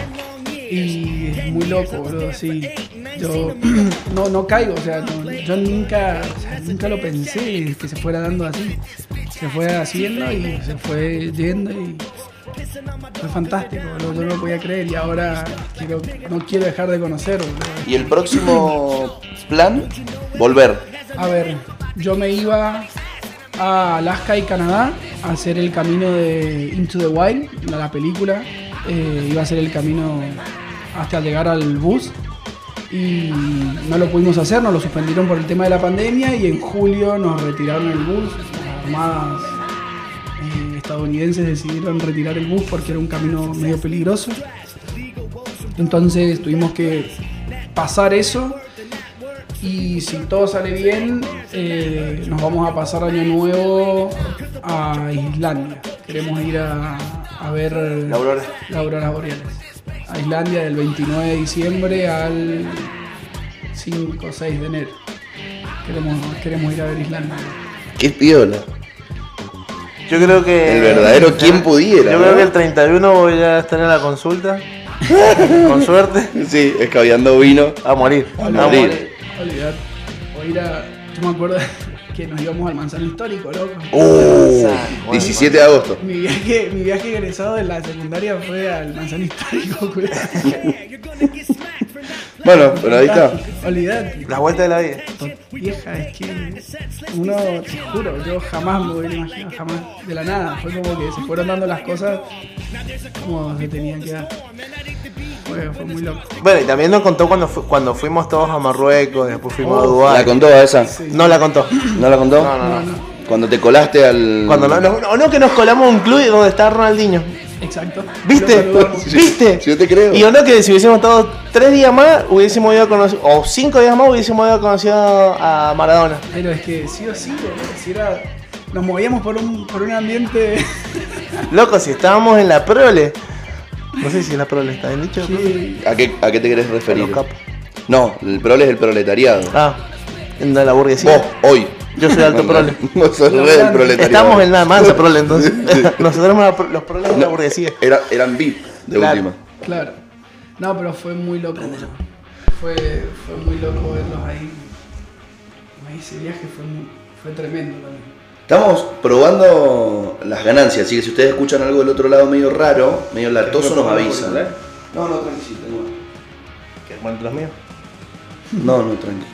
Me gustaría, pero es medio bardo, así que ya con esto es suficiente. Escucho una risita de fondo. ¿Vos la escuchaste la risita? Esa risita es porque vamos a darle la bienvenida a las chicas. Una la voy a presentar yo y a la otra la va a presentar ella. Bueno. ¿Sí? Me parece perfecto. Yo voy a presentar a una amiga de la casa, que es Marti Manino. Ella, Marian, te cuento a vos, y la, la audiencia ya lo sabe, es vegana, ¿no? Y bastante como un viaje de ida se empezó a meter en el activismo de distintas causas eh, necesarias y, y copadas. Pertenece a la logia del repollo morado. Es de la logia del Repodoro. Y el, el Marian, para presentártelo, él trabaja en, cuando estuvo en Europa, ahora está acá, evidentemente, en un restaurante eh, vegetariano vegano. Él iba a venir el otro día, ¿o no? Sí, Es y, él, iba a venir el y otro él- día y no y él no es, no es eh, Él es flexi, flexitariano. ¿Me entendés? El otro día estábamos hablando de eso. Sí, sí, Lo sí, que- dejó de consumir carne, Claro, dejaste. lo que nos contaba cuando llegó es que realmente por el mundo cada vez se consume menos y, y más distinto. Entonces. ¿Qué te pasó? El celular. Se consume menos y, y más distinto. Entonces. eh, que nada, cada vez come menos carne y sin problema. Sí, sí, no es una movida de acá de Mendoza, al contrario, en Mendoza viste que llega todo tarde. Eh, es más a nivel mundial, de hecho yo me acuerdo, no viajé tanto como vos, en absoluto, pero en el 2018 estuve en México eh, un par de meses haciendo temporada allá y yo en ese momento era vegetariana y me impresionaba un montón, trabajaba de mesera, eh, la cantidad de personas veganas de otros países, no latinoamericanos, que, que iban al restaurante y, y claro, me decían que, que consumían solo productos veganos. Y yo era como, wow, ni sabía lo que era quizás, eh, como re loco. Sí, sí, sí. A ver, yo aprendí, como le decía a los chicos recién, yo aprendí a balancear mi comida y todo eso cuando estuve viajando, más que nada. Claro. O sea, yo, yo aprendí a comer. A ver, voy a ser sumamente sincero y la verdad es que también yo era chico y, y lo, uno en ese, en ese momento relacionaba a un vegetariano o a un vegano con comer lechuga y tomate. Sí, sí, sí. O sea, la, la Pero a día de hoy hay gente que me dice que comes lechuga. Claro. si supieras. que, un montón a ver, de cosas. Yo fui uno de esos que en su momento pensaba que un vegetariano comía lechuga y tomate. Sí. La ignorancia te llevaba a eso. Sí, Tal sí, sí, totalmente. Uno cuando, cuando no empieza a ampliar la, la cabeza y a ver. eh, o sea, es que vos hoy en día decís seitán, decís tofu, decís. eh, no sé. Ese tipo de cosas y la gente no sabe. No sabe. Tal cual. Bueno, me pasó el otro día, fui a comer con, con un chico. eh, él no sabía que yo era vegana, se enteró ahí en el momento que yo era vegana y me dice, bueno, comamos, no sé, una pizza. Como que no sabía qué ofrecerme. Le digo, no, es que no como ese queso, como queso vegano. Ay, me dice, bueno, es que no sé qué comes. No entendía, o sea, no, no, claramente no conocía el veganismo y, y no sabía qué ofrecerme de comer porque no, desconocimiento, Sí, básicamente. sí, sí, es lógico. A ver, yo a mí me cuesta muchísimo el hecho de no comer queso, por ejemplo. Yo allá en, en- tenemos queso vegano, te- trabajamos con queso vegano, no- es más, nosotros ¿Lo hacen compramos. ustedes? O sea, ¿lo No, hacen ahí o lo compran? Lo compramos, lo compramos. Eh, nosotros lo- de los productos que hacemos, hacemos las hamburguesas. Las hamburguesas veganas sí las hacemos nosotros. Y bueno, y las ensaladas, el seitán ya viene una manga gigante que nosotros lo compramos ya preparado. El tofu también lo compramos preparado. nosotros hacemos todo como el montaje. Nosotros compramos más o menos las cosas, excepto las hamburguesas. Las hamburguesas de arroz rojo y tempeh las hacemos nosotros. Eh, la hamburguesa de garbanzos y quinoa y la hamburguesa de avena, tofu y olivas verdes. Esas tres. Qué rico. Ah, pero- Eh, ¿está, Nosotros- bien, está bien si me dio hambre? No. perfecto. No Digo, está 20 de la bien, mañana. está perfecto. Está perfecto. Y un wrap me comería ahora de seitán. Ahí, Ay, zarpado. qué rico. Ay, no, no sé. Encima lo condimentamos por ahí No. con. nos- cada uno que viene acá se lleva unos chimichurris, ¿viste? La preparación de chimichurris. Claro. Para preparar el seitán con, con ese condimento. La gente se enloquece, boludo. Es que es fantástico. Nos queda muy bueno. Qué Sí, sí, genialidad. sí. ¿Y falafel no hacen? Nosotros no. Nosotros no hacemos Pero falafel. el falafel es vegano, ¿no es cierto? Sí, sí, el falafel es vegano. Sí. Sí, sí, sí, sí, sí. Presentemos charlatana, porque te pusiste charlatana al toque. Se copó. Presen- Se dio, claro, se dio ¿Sabes por qué pasa? Porque pasaron unas semanas sin venir, entonces se juntan como Claro. lo- los, temas de conversación, las ganas. Hoy el monstruo especial hasta las 7 de la tarde. Hoy le vamos a pegar derecho, me parece. Presentemos, por favor, a la nutricionista. A la grandiosa nutricionista Paula, bienvenida. Hola, ¿cómo están? Bueno, Martín me invitó a charlar un poco sobre nutrición, sobre algunos temas que me... Bueno, veganismo, dietas y todo eso que hoy en día es como... Y algunos Un mitos, boom. ¿por qué no? Y algunos mitos, sí, yo le pasé mitos. algunos mitos ahí. Cabe aclarar que también soy flexitariana, así que sí, también. Tampoco puedo dejar los quesos ni la leche. Eh, yo creo que es la parte más heavy. Porque la carne la puedes dejar. Sí, o sea, sí, he, pasado semanas sin comer carne y no es que me muerdo. Pero. No, no, pero posta. cu- Cuando uno vive solo es, es difícil comer carne. No es tan fácil. Pero. Pero por pobre, no por gusto. Bueno, pero te digo. Sí, es una cuestión. A ver, si lo quisiese por gusto, no me costaría tampoco, ¿entendés? Bueno, eh, con el Marian vamos a disentir. Hasta que no lo veamos, no lo vamos a. Juan. Bancame. Gracias, gracias. Sí, igual es verdad que por ahí el queso cuesta un toque más sacarlo. Sí, de hecho, hay gente que me dice, ¿pero que no te gusta el queso? Sí, me gustaba cuando lo comía, pero fue Claro. más una cuestión ideológica. ¿Pero qué? ¿No te gusta el Campari? Pará, ¿leíste lo de hacer el Camparis?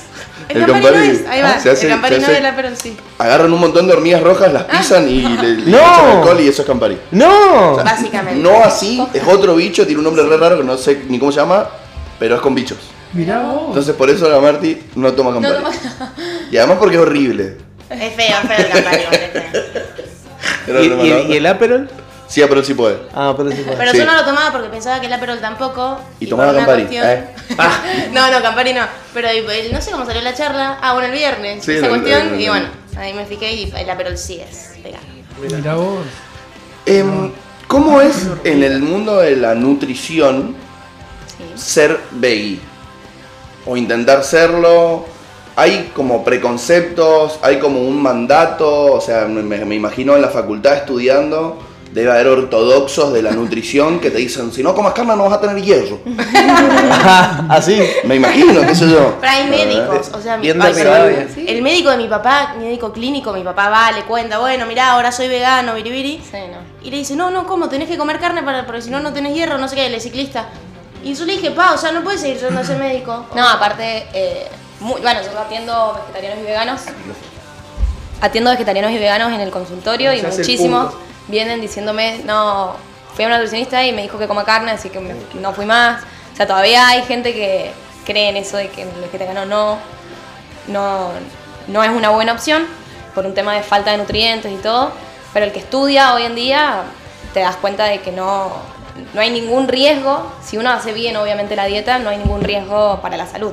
Todo lo contrario. El, el tema es, el vegetariano menos riesgo tiene. El, el vegano el riesgo que tiene es de hacerla mal. Si uno no come completamente todo lo que tiene que comer, eh, y si tiene riesgos.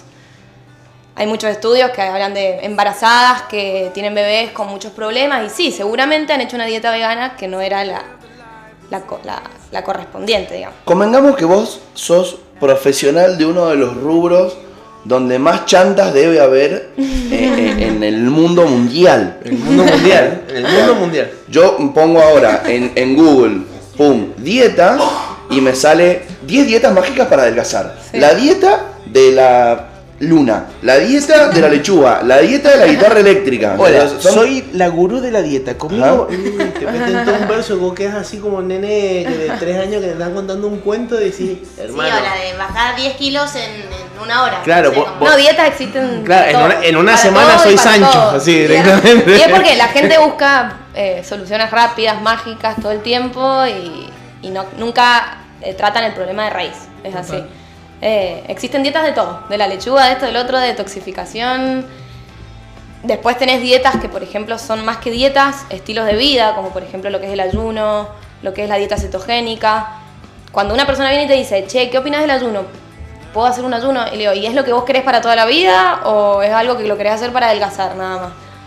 Pues, ¿qué pasa? El ayuno es un estilo de vida, vos lo puedes adoptar, eh, tiene toda una filosofía de, de todo el ciclo circadiano y todo, pero, y si vos la haces encima restringiendo calorías, y sí vas a bajar de peso, ¿sí? Pero vos ver, querés hacer... con- contanos, contanos un poquito más de eso, por ejemplo, que es, es un- ahora está en boom, ¿no? Claro. Vos hago ayunos de 79 horas. Sí.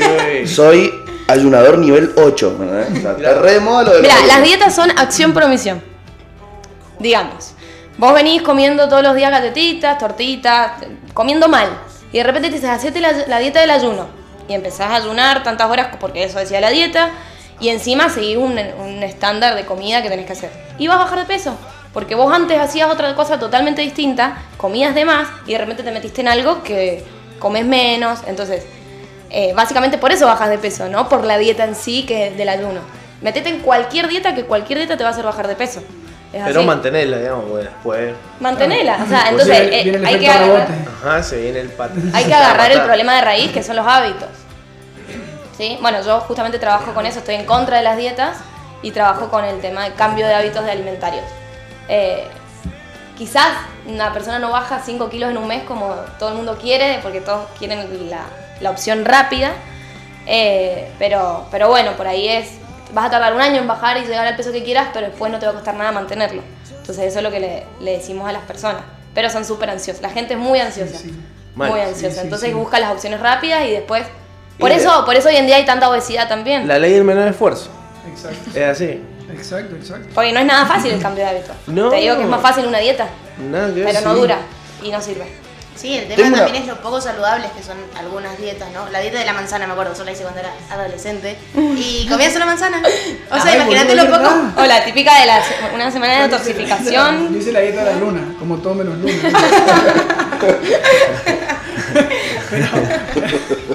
Esa la hago. Sí, sí, esa nos sale muy bien a nosotros. No, pero posta, es verdad, la dieta de la manzana. Re me loco. acuerdo, boludo, de esa. Y me acuerdo que no era yo, éramos todas mis amigas, ¿entendés? Como re nocivo, 15 años, 14, comiendo Hola. manzana, nada más. Claro. O Una la, semana, la dieta del ponele, toda lagarto. la vida, Sí, pero sí. re ¿Sabes cómo es la dieta del lagarto? Qué loco, boludo. Sí, hay- todas esas dietas no las puedes decir hoy. Ah, bueno. A ver. Tengo una pregunta. Supongamos que yo empiezo a cambiar mis hábitos eh, alimenticios. Sí. ¿Eso me va a llevar a estabilizar quizás mi peso sí o sí o no? Sí, Sí. sí. Sí, Si yo estoy con sobrepeso Sí, y empiezo a mejorar mi alimentación, vas a ir bajando de voy a ir bajando de peso. De a gradualmente. poco, hasta claro. un momento donde mi cuerpo a digo- decir acá está bien. Claro. O, o es indefinido. No, es un proceso largo, o sea, te va a llevar mucho tiempo porque para mí el cambio de hábitos no es ya, cambiar todo ya, sino es ir de a poco. Si vos tomabas mucha gaseosa, bueno, empezar a reducirla. Toma- si comías mucho azúcar, bueno, empezar a reducirla hasta que se pueda ir eliminando. Entonces ese, ese cambio es el que a la gente eh, le gusta porque no se va acostumbrando, no, no lo sufre como si es una dieta que de repente cambia todo y se cansa y vuelve a- lo anterior. Entonces, sí, sí, yo aseguro que con el cambio de hábitos uno baja. De a poco, pero baja. Le tenés que enseñar a la persona a tener paciencia y, y a ponerle voluntad porque no es así de fácil tampoco. Yo me acuerdo que, que por ahí, por la parte deportiva, eh, nos decían que, no sé si fue que tuvimos que ir a un nutricionista o a un chico que sabía mucho de, de- de deporte junto con la buena alimentación, y nos decía que anotáramos las cosas que comíamos. Me acuerdo que nos hicieron anotar en un papel las cosas que comíamos para después charlar con este pibe y que nos dijera, bueno, mira, si vos te comes la tortita, que la galletita, que después llegas a casa y picas un pancito con manteca, y que esto, y que aquello, y que aquello, el chabón te iba haciendo ver lo que comías diariamente para cómo reemplazarlo si vos tenías esas necesidades. Porque, por ejemplo, yo soy el fan del picoteo. Por ahí no tengo. O sea, no puedo ser. Me molesta, boludo, no. Eh, Pero para mí eso es la ansiedad, boludo. Sí, es la, la ansiedad de, de no hacer todas las comidas ordenadas. Total. O sea, Total, si uno total. ordena la alimentación y hace las cuatro comidas del día ordenadas, te olvidas del picoteo. Claro. No lo necesitas. A mí, me, ¿sabes qué? Soy muy malo con la visual. Muy malo con la visual. Yo si no estoy viendo comida, no tengo hambre. ¿Me entendés? Entra ahora el Fede. con unas Con tortitas. tortitas. Y me, me quiero comer una tortita. Eso, eso es el hambre hedónico. Así se soy Eh, igual. El hambre hedónico, ajá. El hambre puede ser el hambre real, el que uno le duele la panza porque tiene hambre, el hambre emocional, que uno come por estar triste, por estar ansioso, por estar eh, feliz, y el hambre hedónico, que es por el hecho de que está enfrente y uno lo come. Bueno, no, Mucha- muchas veces en el restaurante Yo me sumo a yo esa. tengo papas fritas por todos lados. Entonces agarro, me mando unas papas y digo, no tengo que comer esto y lo escupo. Pero ya me saqué las ganas del el gusto, lo tengo en la boca, ¿no? Claro, te veo, mm, ya está, estoy feliz. Ah, Es casi, buena un, esa. casi un trastorno tenés, Casi un digamos. trastorno, sí, sí, sí. Agarro Eh, cuatro de a papas y las poquito. vuelo mientras muerdo una lechuga. Claro, claro, claro. Es buena esa. Pero ahí con el olor también pasa, tipo, pasás por una panadería, por ejemplo, caminando. Y sí, estas ganas de estímulo. comer. El, olor es fundamental. Pero bueno, eso yo enseño mucho a los pacientes, como a ser más consciente del acto de comer, porque es re importante. Muchas veces me dicen, sí, ahora tenés razón, antes la verdad que comía, ni lo registraba, ni, ni lo pensaba, y ahora cuando voy a ir a agarrar esa tortita de la mesa, digo, pará, si yo acabo de comer, o pará, si no tengo hambre re- realmente. La voy a dejar para más tarde, cuando tenga hambre, o, o para otro día que lo necesite más, digamos. Sí. Como- ¿Sabes qué otra cosa me pasa a mí? ¿Qué te pasa? Supongamos que somos nosotros dos, ¿no? Y yo cocino. Y hice, no sé, cuatro milanesas, dos para cada uno. Me como dos. Vos te comes una, pues no tenés tanta hambre. ¿Quedó otra? Mm, No es como que no la puedo guardar en la heladera. Me la tengo que comer. mm, a mí me cuesta. Está mal eso. Está muy Mi papá es igual, es como, no, bueno, terminemos esto, queda media Sí, sí, bandeja. sí, sí. No, no, bueno, terminémoslo. Y es como, pase, hay una heladera, se puede guardar, se puede comer mañana. Sí, sí, sí. El pibe quiere comer todo en el No, a ver, si queda media bandeja, guardémosla. Ahora, si queda un pedacito, es como. Yo que- lo guardo. Yo lo guardo. Tupper- top. tengo tuppers El- así chiquititos que los guardo porque sé que mañana lo pongo. Ese mismo top. pedazo lo pongo en mi plato otra vez. Claro, es que bien. O, o Yo mira- no puedo. No, yo no El- puedo, no puedo. Es como cuando una- vas- O por ejemplo, Es en las casas top, que, es tiran, o sea, sobró un poquito de ensalada y la tiran. Y es como, ¿por qué? Si la puedes poner en un tapercito y mañana Es ponértela no, otra vez. igual la plato. ensalada si ya está condimentada, de vuelta Bueno, atrás. sí. Yo, yo ponele, de- del, almuerzo a la cena, las de hojas verdes te la banco. Del almuerzo para el otro almuerzo, la No, lechuga no, condimentada. no llega. No, ya está. Y llega medio. Y lo ideal es ponerla en un sin condimentar y que Sí, cada uno se la condimente sí, en el plato. Cual, tal cual. Igual la- la- la- me gusta hacer mucha ensalada. Sí, no, porque, porque me, ¿me ¿entendés? En vez de comerme dos milanesas, me como una y me exploto en ensalada. Sí, sí, sí. Es bien eso, es bien. Totalmente. Se me, te- le iba a hacer una pregunta y se me. ¿Qué onda, qué onda con, con el tema de los metabolismos y Influye ¿Y cómo en, es en- cada. O sea, porque todas las personas tenemos metabolismos distintos. Sí. ¿Hay como una alimentación recomendada para cada uno o hay mandatos que vos decís, estos nos vienen bien a todos? A ver, el metabolismo puede variar en la persona según, por ejemplo, si el sexo, si es hombre o mujer. Se sabe que el hombre tiene un metabolismo más acelerado que la mujer. El tema del músculo, mientras más músculo uno tiene, mayor es su metabolismo basal, ¿sí? Eh, pero, o por ejemplo, este, la, la dieta del metabolismo acele- acelerado. Parece una boludez. Eso que hay que comer cada dos horas. Te pones 72 alarma en el celular y cada dos horas agarrás y. ¡Ay! Y mordés un- una manzana. O sea, no hay dieta, no hay dieta, no, no existen dietas que te aceleren el metabolismo, es así. o sea, No. No, a ver, si uno empieza a comer bien, empieza a aumentar músculo, empieza a disminuir grasa, el cuerpo se hace metabólicamente se acelera y sí, así se acelera el metabolismo, pero no haciendo una dieta. Cambiando hábitos, o sea, todo va Claro, sí. a- al Tenés origen que que, sumar es el cambio de hábito. tenés que sumar otras ¿Y cosas. solamente Ejercicio. con alimentación se puede cambiar grasa por músculo? O sea, sin, sin entrenar. No, y es necesario. Siempre decimos que actividad física siempre hacer. Me ha pasado gente que come lo que yo le he dado y no mueve el, el, El el- culo. el culo, digamos. Sí, y, no, y, no, y no baja, y no baja, y empieza a hacer actividad y baja. Entonces, yo, y yo le digo, mira, yo no te voy a bajar más las cantidades porque no, no te quiero hacer pasar hambre. Es o hacer actividad o no. O, o- Suerte. o que- o suerte, sí. O andar psicólogo. O sea, tiene que ser ambas cosas de a la vez.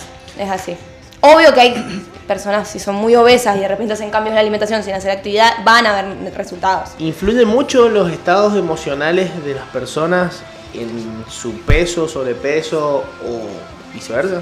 Y eso que hablábamos recién, más que nada, el estado emocional, si uno no lo sabe controlar en cuanto a la alimentación, o sea, uno come más por algunas emociones, la ansiedad, tiene mucho que ver, por eso yo siempre trabajo mucho eso de, de manejar las emociones, saber controlarlas, saber primero eh, percibir esa emoción y después saber decir, bueno, no la voy a llevar al alim- a los alimentos. Claro. ¿sí? Algo también que me decía. lado. Algo que, que me decía la Enderezar Pau. Eh, algo que me decía la Pau también en, en las consultas, porque yo soy su paciente, eh, es que el estar presente, o sea, yo la cantidad de veces que por ahí almuerzo, que en el almuerzo en general estoy como medio acelerada, y es como, bueno, me sirvo, como, como, como, no sé ni qué estoy comiendo, ¿entendés? O sea, ni qué cantidad ni nada, pero es como, bueno, es la hora de comer, hay que almorzar, al- y ya estoy pensando en que tengo que ir a trabajar, que tengo una reunión, lo que sea, y al final quizás comí de más o de menos, no comí los nutrientes que necesitaba, simplemente por tener la cabeza en otro lado. Entonces como que eso hace mucho énfasis en eso también, en, En hacerse el tiempo, digamos. claro, en tomarte ese- esos minutos para almorzar a conciencia, servirte lo que necesitas, disfrutarlo, saborearlo. Tal cual. Sí, comer, comer lento es re importante. ¿Influye eso? Ay, qué Sí. Sí, sí, me la trago la comida. Después no la mastico. ¿Qué pasa? Ah, Te, una te dicen que tenés que masticar una cierta cantidad de veces. No, olvidate. ¿Cuál es el tema? Se me pasa la vida. Uno al ser, al ser desorganizado, eh, obviamente es como que todas las personas siempre llegan con mucho hambre a la comida. ¿sí? Al, al- al saltear comidas, Entonces cuando llega la comida con mucho hambre, eh, es así, uno va a comer rápido porque tiene hambre. Entonces, no registra lo que come, se repite el plato eh, y de repente, ¿qué pasó? Comiste rapidísimo dos platos y terminaste explotado. Entonces es como que siempre estamos con esos extremos de o no comer nada o comer todo. Entonces hay que buscar ese equilibrio y se logra respetando las cuatro comidas del día, ¿sí? no picoteando, no salteando las comidas. Eh, pero bueno, y otra cosa es que eh, la señal de saciedad llega 10-15 minutos más tarde de cuando que uno come. Por eso es tan importante comer lento. Cuando uno eh, se tarda 10-15 minutos comiendo, podés decir, listo, pará, me llené. Y quizás te quedó comida en el plato, pero pudiste vos detectar esa Claro. señal que te, te llenaste. Por eso es tan importante comer despacio. ¿Es bien, ¿Es bien ver la tele mientras comes? Y ahí ya entran cuestiones más familiares, decir, bueno, está en vos si querés charlar con tu familia, charlar con el que tenés al lado, a ver televisión. También puede ser que tampoco registres lo que estás comiendo si estás viendo la televisión, o sea, es más de lo mismo. Como que hay que tratar de sentarse y además aprovechar ese momento para charlar con el que está al lado. Eh, y eso va a hacer que vos también comas más lento, dejes los cubiertos, charles. Viendo la tele podés estar comiendo y haberte comido dos platos y no darte cuenta. Ay, qué mal orto. Las harinas, que son un tema complejo. Amo las harinas. ¿Cómo, cómo las enfrentamos? ¿No? Decir, che, bueno, listo, yo me doy cuenta que, que es una debilidad o que realmente a mí no me hacen del todo bien. Por, por ejemplo, en mi casa somos tres. Eh, yo como lo mismo, debo comer un poquito más, pero que, que otro de los que vive conmigo, por ejemplo. Y eh, a mí me hace peor. ¿Cómo hago yo para decir, bueno, cómo le aflojo a las harinas? ¿Cómo- Pero peor en qué sentido? ¿Qué te hace peor la harina en qué sentido? No, no me no decís que sos celíaco y sí, deja No. las harinas. Cla- Claro, pero por ejemplo que no, no puedo, o sea, yo tratando de hacer algo que pueda. o sea, si vos, vos las querés dejar por, un, por, un- por el hecho de no engordar. No, tampoco las quiero dejar, pero quiero comerlas mejor. Por ejemplo, de una vuelta escuché que eh, harinas eh, está bueno desde que arrancás el día y después irlas reduciendo porque el, el proceso catabólico que hace el cuerpo, si vos comes harina a la noche, las guarda. Real. Mira, yo en cuanto a harinas, no. Yo hablo de hidratos de carbono en general. Eso, eso, bueno, eso. ¿Sí? Hidratos de carbono no es lo mismo una harina refinada o una legumbre. ¿Sí? O una lenteja. Entonces siempre digo, bueno, entre la harina y el arroz integral o una legumbre, prefiero un- algo integral, no una harina refinada. Si es una harina integral, bueno, mejor. Pero generalmente la harina, ¿dónde está? En las pastas, en las masas, eh, y hasta ahí llegamos. O sea, no es que. Y en el pan. Una tortita. En el pan, bueno, bueno. La Pero hablamos de un almuerzo, de un almuerzo y una cena. Sí, sí, sí. Generalmente las puedes encontrar, bueno, en, la- en- en el arroz, en los fideos. Y la idea es evitar el exceso de eso. Yo lo elimino, no elimino el hidrato de carbono en el plato, ¿o no, Martín? Sí, yo quise que me lo elimine y no quiso eliminar. No lo elimino porque me parece que justamente eso es lo que te va a hacer a vos dar saciedad y que no bajar esa ansiedad de todo el tiempo querer de esas harinas. ¿sí? Claro. Cuando uno se prohíbe algo, se sabe que después lo desea más. Entonces, es comer esa harina, pero de una manera más pequeña. ¿sí? En el plato de una manera más equilibrada, junto a verduras, junto a otra proteína. Ahora, si vos comes todos los días harina en forma de pasta, y sí te va a engordar, porque es un exceso de carbohidratos y no está equilibrado con los otros macronutrientes que son las proteínas, ¿sí? las grasas. Entonces, eh, en exceso la harina engorda, sí, Lo- pero no lo- engorda la harina en sí, sí, sino que es el exceso como todo, como todo en esta vida. Claro. No hay alimentos que engorden o no. O sea, el chocolate no engorda. Si vos te comes un, un cuadradito de chocolate un día, no te va a engordar. ¿Sí? Entonces ahí está la clave, que la gente es como, ¿el todo o nada? Dame toda la harina Exacto. o la saco. Como que te dicen deja el pan. ¿viste? Yo soy re así. Claro. pan. Ahora, la harina te va a engordar si comes pastas con dos bollos de pan. Y sí, te va a engordar. Y si la dejabas a adelgazar. Pero no es la cuestión de todo. Con o razón nada. me iba mal con los sándwiches de lechuga. Un repollo entero. Tengo otra pregunta polémica. Chan, chan, Diga. chan.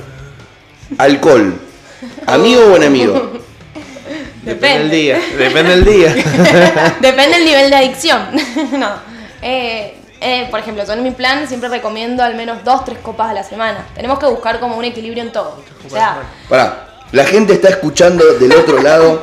Yo recomiendo dos o tres copas a la semana. a la semana incluido el fin de semana. Recomienda, ¿me entendés? Está buenísimo esto. Sí, bueno, y, y se Soy puede- una nutricionista muy permisiva. o- onda, ¿las puedo acumular? O sea, estoy dos ¿Qué pasa si semanas yo te sin digo? tomar. ¿me tomo nueve un No, fin de no, semana? no, no. está todo mal ahí. Buena pregunta, buena pregunta. Pero Claro. hay- es como que la gente lo, lo que le gusta mucho se lo prohíbe al final y no es así. Nadie va a vivir sin un vaso de cerveza toda su vida. Entonces le decís, y bueno, busca ese equilibrio.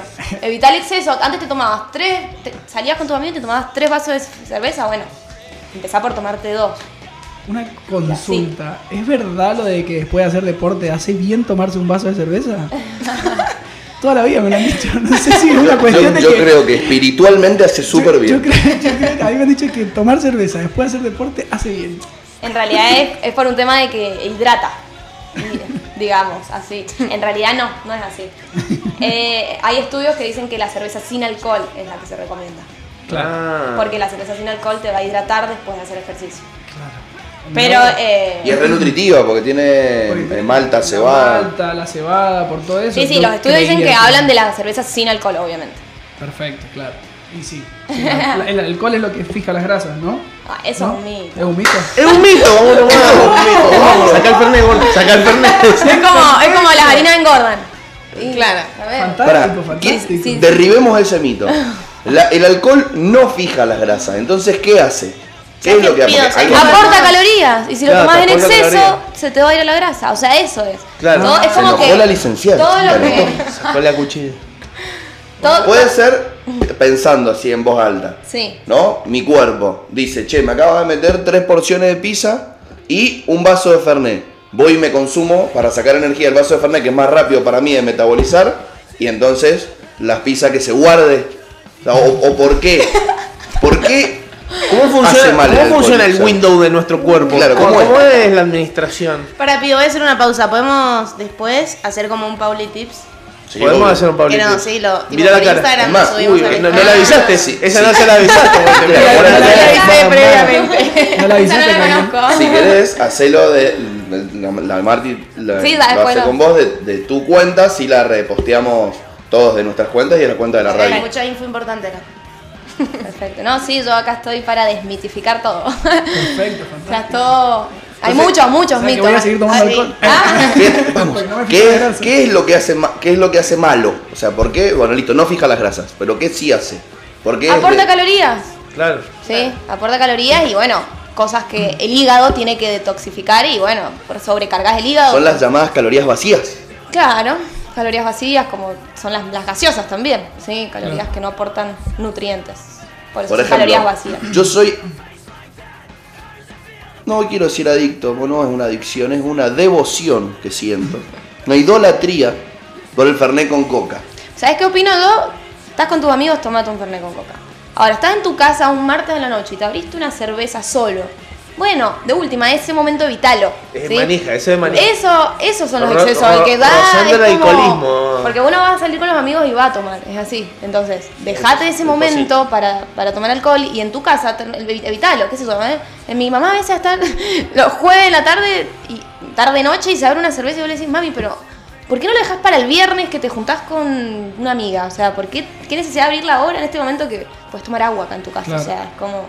Y el problema es cuando te juntás con tus amigos todos los días. Vale, cuando te juntás con tus A mí, amigos. Claro, el problema es cuando te juntás con tus amigos todos los días, boludo. A mí, Ah, a mí me encanta eh, eh, Bueno, sí. lunes, martes, el día que sea, hacer así, con la mano, enroscar Sí. y abrirme y destaparme una copa de vino. Eso. Y cocinar con una copita de vino, uh, me encanta. La, Bueno, pero- la pregunta iba destinada a Coca cero, por ejemplo. ¿Mejora mi Fernet con Coca? O sea, si yo me tomo un Fernet con Coca y cambio la Coca normal por Coca cero, ¿le hace mejor al He, cuerpo? he leído sobre eso. En realidad por- le estás metiendo menos azúcar al cuerpo. En calorías es mejor. Pero he leído que con la coca cero te pega más el alcohol. ¡Y! Chao, un golazo, boludo. Bueno, Les, les aviso, para los hombres que, ay no, Fernet con coca cero. Pega más, tips. pega más. Eso, he leído, así es un que. atajo hacia el pedo. Claro, Y consumir los hombres menos. que les cuesta ponerse en pedo, mirá. Listo, chao. Vodka con ¿Quién Coca eso? Es mentira. A mí no me gusta ponerme en pedo, me gusta estar borracho. Bueno, Pero bueno. Entonces, la clave, si vamos escuchando todo lo que nos va comentando, es no excesos, no prohibiciones, balance. sí. ¿No? Tres- Equilibrio. Tres copitas por semana y podés acumular. Esto de las harinas, que me decía la cantidad de chicas que vienen y no comen una harina, pero después viven ansiosas y se comen todo un chocolate entero. O sea, el no comer harinas te va a te aumenta esa ansiedad de querer comer esa glucosa, ese azúcar. O sea, la sangre necesita glucosa, es así. Tenemos un eh, estándar normal de glucemia en el cuerpo y tiene que estar eh, lleno. Pero eh, el exceso es lo que ahí se va a almacenar como grasa, ¿sí? O sea, eh, las harinas son necesarias, pero en cantidades adecuadas, ¿sí? Sí, yo siempre en el plato, en un almuerzo en una cena, siempre pongo un carbohidrato para que la gente, y después la gente viene y me dice, no, me he reducido un montón la ansiedad, no estoy picoteando, o sea, y al final es mejor eso, poner un buen carbohidrato como una lenteja, por ejemplo, en el plato, que comer después, agarrar y comerse un paquete de tutuca. ¿Hay recomendaciones distintas para una persona que puede hacer ejercicio contra una que quizás no puede con la alimentación? O sea, puede comer, por ejemplo, quizás un poquito más el que hace ejercicio. ¿Tiene algunas licencias por hacer ejercicio? Siempre el ejercicio hace que puedas ingerir más calorías, obviamente, pero a la hora de descenso de peso vamos con un plan hipocalórico. No- en realidad no tan hipocalórico, la idea no es pasar hambre. Si podés hacer ejercicio te va a ayudar a bajar más rápido. Si no podés hacer ejercicio, yo siempre digo, bueno, trata de hacer algo que puedas. Algo. ¿Sí? No, podés, hacer- no podés ir a un gimnasio, bueno, salir a caminar, buscar algo que puedas al menos mover el cuerpo. ¿sí? Siempre es importante tratar de moverse, estar en constante movimiento. Yo hago ejercicio para poder comer todo lo que.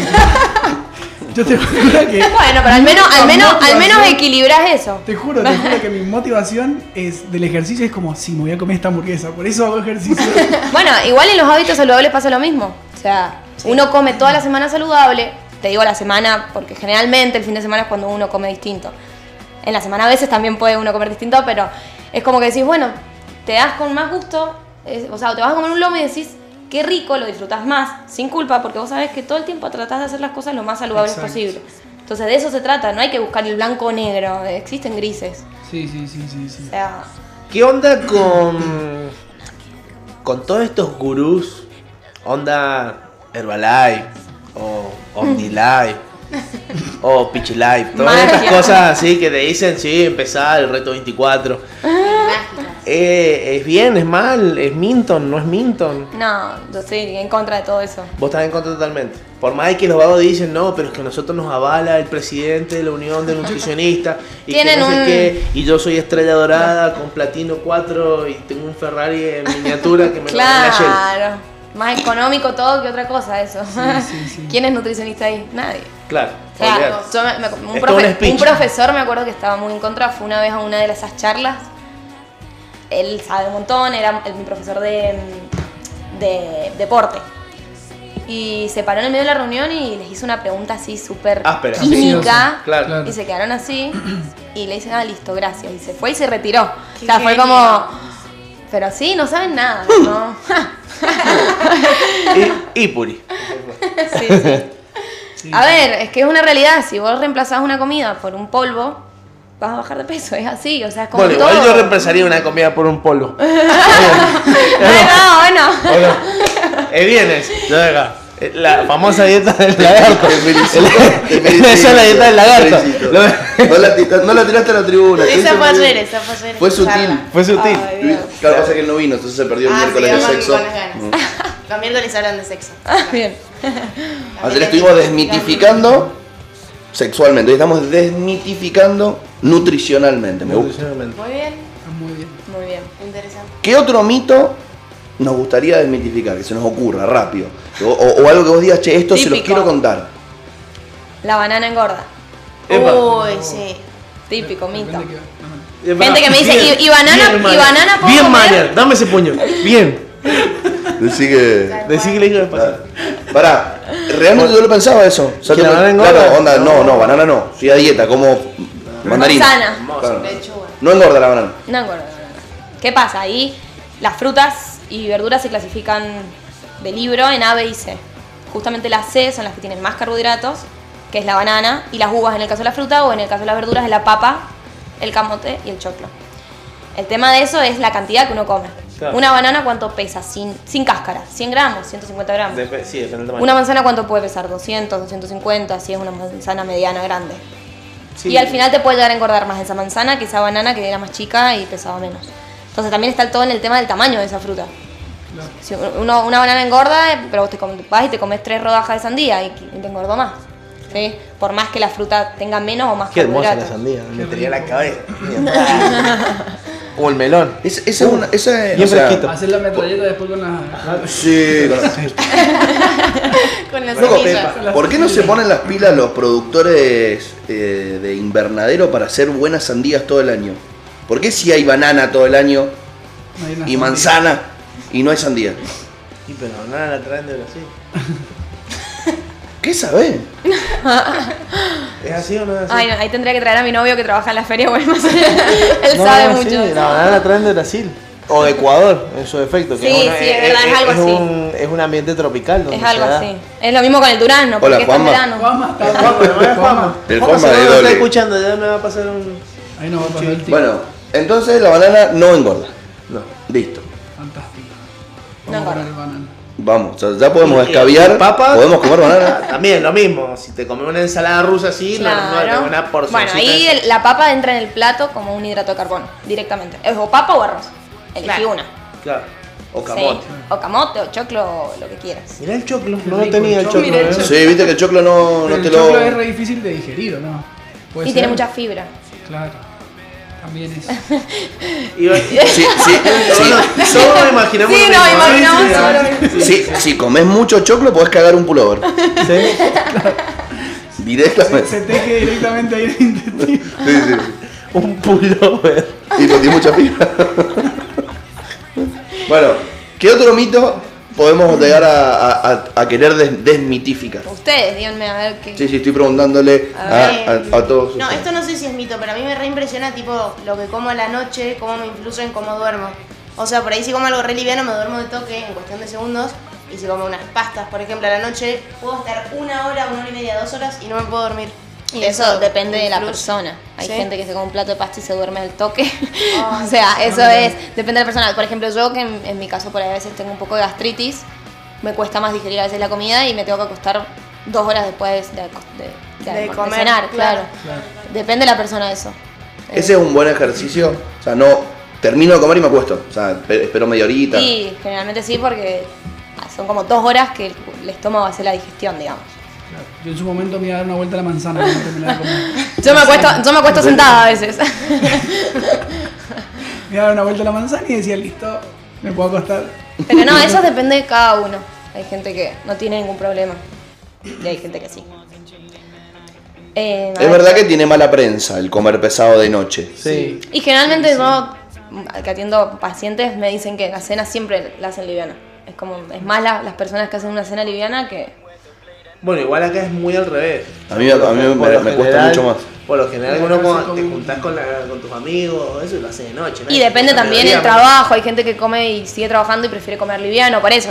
Hay de todo. Sí, sí. Hay- Eso es muy individual. Hay un dicho que dice, desayuna como un rey, almuerza como un príncipe, creo. Sí. Este chabón no merendaba, así que la merienda no sé cómo la hace.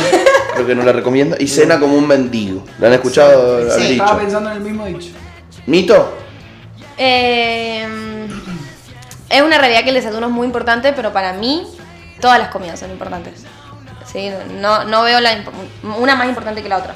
¿sí? Para mí hay que desayunar como un rey, almorzar como un rey. Eh, pero, o no sé si como un rey, ¿cómo es la segunda? El rey. Príncipe. Un príncipe. Yo haría todas las comidas como un príncipe, digamos. Yo me acuerdo cuando. Un sapo para el desayuno, un sapo para el... Cu- cuando era cuando era joven y atlético y entrenábamos doble turno, nos sacábamos la mierda entrenando, el, el- el pelado nos decía, que era un entrenador físico que nos entrenaba a nosotros, nos decía, "Oh, negro, vos tenés que comer como un animal, dormir como un animal, entrenar como un animal. Corta. Vida de. Che, ¿qué hacías? ¿Esgrima? Ah, No, hacía... Con esa explicación, si yo pongo una encuesta, ¿qué deporte piensan que hace el negro? Sí, no. Ping, ping pong. Tenía un balazo, ¿no? Se escuchaba. Y eso que vos eras eh, centro. No, Win. En ese momento era Win. Después, después. Cuando era rápido. Cuando uno va acumulando pesos, como que te vas Claro, acercando te- más te- a la te van pateando, va Como sos wins, sos fullback, sos centros. En la apertura te lo saltean y pasas Claro, la apertura tiene que ser muy hábil, Sos tercera línea. Sos O sea, tercera si- línea, si- segunda, si- primera. Si tu habilidad está in- in- intacta, te quedas como apertura. Porque si sos gordito y sos apertura no pasa nada. ¿Entendés? mi Como- hermano como un tu crack. hermano. Tu, hermano- tu hermano es un crack. Claro que yo no era tan crack. Entonces me iban pateando. Llegué hasta tercera línea. Acá tengo otra pregunta interesante para la nutricionista. ¿Se puede ser deportista de alto rendimiento y vegano? Sí, se puede. Hay que hacerlo bien, pero por ejemplo, es más, si sos un deportista más de resistencia, tenés hasta beneficios por la cantidad de hidratos de carbono que uno come. ¿sí? Eh, el de, el lo que es fuerza, por ejemplo, un fisicoculturista, los que tienen que aumentar músculo, cuesta más. Siempre se va a necesitar de suplementación, a veces ni con los mismos alimentos se alcanza a comer la cantidad de proteínas que hay que comer, pero el de resistencia está sobrado en hidratos de carbono, que es lo que más necesita, su fuente de energía para, para correr, digamos. Eh, así que sí, no, sí se puede. Se puede. Yo no atiendo. A- bueno, justamente Marty me vino con su papá al consultorio, que su padre era súper deportista y fue como que creo que sabía más que yo. O sea, fue como. Le digo, bueno, seguí comiendo como venía. Él estaba perfecto, se hizo Usted el- estuvo leyendo un poco, ¿no? Sí, no, no, aparte comía una bestialidad de comida y bueno, Es ciclista, pedalea un montón, es vegano, come un montón y está excelente. estaba excelente. Se hizo el InBody, ¿sí? En el- ¿saben lo que es el InBody? No. La- Una, la- la un análisis. Es una antropometría, pero no con pinzas y todo eso, sino que es una, una balanza que te mide lo que es el agua, el músculo, la grasa. Está muy Es buena. es Nosotros menos- es trabajamos. menos- Es menos, chocante emocionalmente. Claro, Pasa que la antropo- la pinza, te antropometría- y te dice, hermano, mira lo que es. Te dice, papá. Te agarran los rollos con un compás, loco. Claro, sí. Exacto. Un compás. Eh, sí, la antropometría es más para deportistas, así como dicen ustedes, de alto rendimiento, ¿sí? que necesitan una composición específica para el deporte. El InBody es algo como para todo el mundo y está muy bueno. Nosotros trabajamos con ese en el consultorio. No nos importa mucho el peso, el número de la balanza, sino nos importa más que nada la composición corporal. Claro, el porcentaje de grasa. Claro, la persona quizás de un control a otro que quiere bajar de peso, viene y pesa lo mismo, y le ves la cara de frustración, y cuando vas al informe quizás bajó grasa, subió músculo y pesa lo mismo. Claro. Entonces, ¿Es verdad que la, la masa muscular es más pesada que las grasas? ¿Es así? La grasa. por- claro, claro, la masa muscular es más, la masa muscular es más densa. Es- Si yo te muestro, por ejemplo, un kilo de grasa y un kilo de músculo, el kilo de músculo es más chiquitito y la kilo de grasa es más. Claro, pues. Entonces, por eso a la gente vos le decís, mira, estás pesando lo mismo, pero probablemente sientas un, un cambio en tu ropa. Si ellos lo sienten como que la ropa le queda un poquito más suelta. Porque justamente sí, la ¿Vos te pensás que peso 100, 105 kilos de, de grasa? No. Puro músculo. Claro, no, músculo, pasión y lujuria. Estás choreando 5 ahí. Estoy choreando 5. ¿Sabés quién es eh, vegano deportista de alto rendimiento? A ver. Hay un montón, ¿eh? Sí, hay mucho. Novak Djokovic. No, Djokovic. Era serio, ¿eh? Sí. Hay mucho, sí. Hay un montón. Incluso el hombre más fuerte del mundo es vegano. Ojo, hay un. Bueno, yo que hice un curso y justamente hablábamos de todo esto porque hablamos del Game Changer, ¿lo has visto? ¿Lo han visto? Ajá, sí. ¿Qué? La película. La película Game Changer. No, cambio radical. Cambio radical, que fue un boom. Bueno, véanla y van a querer ser veganos. Es así, todo el mundo que viene al consultorio, ay, vi esta película y no, no quiero comer más carne. Como, eh, tiene como muchas, o sea, muchas cosas como exageradas, pero sí es una realidad que es buena una dieta vegana, ¿sí? Pero, por ejemplo, te habla de, te muestra en el, que un hombre, por ejemplo, un- un- dos hombres comen en una noche un taco, uno con carne y otro sin carne, y esa noche el que co- no comió carne tiene más erecciones. Más El que erecciones. no comió carne. El que no comió carne. Entonces imagínate los hombres, están como, no quiero comer más carne. Pero bueno, esas cosas que te lo venden, pero la verdad que la han hecho muy bien. Yo creo Vos que sabés que- por eso a raíz de eso... El, el pucho menos vendido del mundo, eh, no en marca, sino en cajetilla, es la que tenía la imagen de la disfunción eréctil. ¿Me entendés? Como tenías uno, che, se te va a caer un brazo. Ah, no importa, tengo otro. Che, no se te va para el pito. Uh, uh. Dame otro pucho. No es, no, no fuma, no, dame otro, dame Sí, es el que tiene el dame- nene, da- eh, el del bebé. No, no, el, el de la vieja con el agujero en la garganta, ese quiero. Dame el del paladar. Sí, igual todo eso es es como un tema médico, que yo no tengo idea porque no soy médica, pero eh, va mucho como en la circulación de la sangre, ¿no? También, como el tema de la alimentación y todo eso. De esa parte de la película, digo, del documental. Claro, sí. una te- explicación Te muestra médica. cómo La te más es cómo más los fácil. glóbulos rojos se, se espesan más cuando uno come carne. Eh, Pero bueno, ¿a qué venía la pregunta que también me perdí? o sea, ¿por qué me metí en el cambio radical? Eh, de la alimentación. el- Porque estamos hablando de los deportistas. Deportistas de alto rendimiento. Ah, bien, bien, bien, bien. Y que hay una película en el documental muestran un montón. Tengo otro tema interesante que plantear que me lo mandó mi amiga Marty.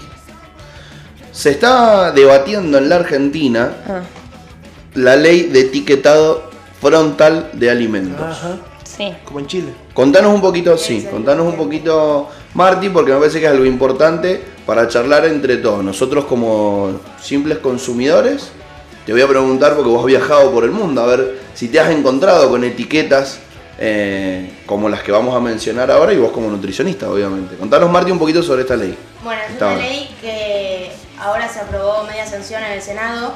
Eh, hay una cuestión media rara ahí porque Massa, por ejemplo, como que viajó a Tucumán, leí anoche, donde están las principales industrias azucareras del país, eh, como muy dándoles la mano a ellos, como apoyándolos y no apoyando esta ley que en verdad es muy necesaria. Como dijo la Pauli al principio, en Argentina hay un índice muy alto de obesidad, principalmente en niñas y adolescentes, entonces es como necesario brindar esa información en los alimentos, en lo que se consume. Eh, y esta ley es una ley que lo que promueve es etiquetar los productos de una manera más fácil de entender para cualquier persona. Como que hoy en día lo que se critica es que es re difícil entender qué tiene cada alimento. Incluso hay alimentos que no cuentan con toda su información nutricional. Creo que en Chile esta ley ya está aprobada, es una ley Sí. eh, que con Sí, la es que el eti- cuentan. el- las etiquetas negras. Las etiquetas negras, tal cual, que te dice alto en azúcares, alto en sodio, alto en grasas trans, etc. Entonces, de esa manera, como que podés tomar más conciencia de lo que estás consumiendo. ¿Sabes qué me pasó a mí cuando fui a Chile? Que es un país que me encanta y tengo muchos amigos y visito cada vez que puedo. Que agarré cosas que acá eran light. Porque encima es muy gracioso, porque en Chile y acá tenemos marcas que son muy parecidas, tienen el mismo logo, pero distinto nombre. Por ejemplo, Arcor y Sabori. Y así, ¿viste? Ala, Olo. Ajá. Ovo, ovo. Ovo, eh. Ovo. Ajá. Ala y ovo.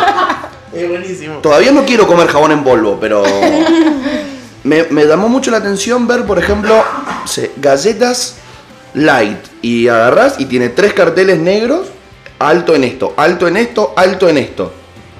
Difusión aire. Ajá. Cualquier- Bueno, y el tema de lo light también es como un re. Sí, una yo siempre. para. Bueno, una de las cosas que hacemos en el consultorio es enseñar a leer etiquetas, porque es verdad que acá la gente no, no tiene mucha idea. Y esto del etiquetado frontal justamente hace eso, que vos al menos sepas que el paquete tiene una etiqueta, porque Claro. nunca vas atrás, nunca das vuelta al paquete. y Porque quizás es light y la industria no es tonta. ¿Y qué hace? Quizás puede poner el paquete verde y decir soy ser porque le bajé las grasas. Sí, le bajó las grasas, pero quizás también le subió el azúcar. Y vos ni te enteras de eso. No, Vos lo comprás tiene- porque es verde y sabes que eso es light y eso tiene menos calorías. Tiene un lo- 0% gigante. 0% amoníaco. dice. Claro. Ah, este es cero. Sí, 0%, Sí. 0 amoníaco. ¿no? Está hecho con Sí, es todo muy estratégico, o sea, nada es al azar en la industria, ¿no? Convengamos que son muy poderosos. Totalmente. Los muchachos de los ingenios Sí, azucareros, Coca-Cola. Están poniendo, están poniendo como muchas trabas para que. Y no quieren. Bueno, incluso Massa, eh, como que derivó, no sé si es la palabra correcta, derivó, pero esta ley a seis comisiones distintas, lo cual dificultaría en gran propor- proporción que, se, que salga la ley. Porque seis comisiones es un montón, o sea, llevaría años quizás. Aparte, la ley no solo, no solo el etiquetado, sino que también es como que toma, toca temas de publicidad Sí, y sí, cosas sí. que a las industrias no les conviene. Y además, también la, la idea de la ley es dejar de vender todo esto en las escuelas. ¿Sí? Entonces, eso tampoco les conviene. Y no, Entonces, claro. pero bueno, nada, ahí está la lucha. Igual algo bueno es que de las seis comisiones bajaron a tres, así que ya no es tan largo el proceso, pero sí es verdad. También leí eso de los colegios, o sea, increíble cómo la, el sobrepeso o, o estas cuestiones, estas problemáticas, influyen mucho, mucho, mucho en las infancias, o sea, en gran este- proporción. En la escuela comíamos caca, loco. Mal. Mi- mi- yo iba al el recreo de las 10 Picnic, y me sacaba un picnic y una doble cola. A mí me compraron una caja para todo el año de Oreos. Todos los días con un paquete de Oreos. Claro, Qué y es que sí. locura. Es sí, un sí, montón. sí. Un paquete de Oreos por día, ¿no? Era Pero bueno, muy loco. Igual sí. el- es, es verdad que la Oreo es vegana. Sí, es vegana. Es vegana. Las tradicionales. Pero ahí está, ahí está, ahí está el vegano que lo hace por un tema de salud o un, ve- o un vegano que lo hace por un tema exclusivamente animal. Claro. Entonces, yo por ejemplo me inclino más por una alimentación basada en plantas que es un vegano que no come nada industrial.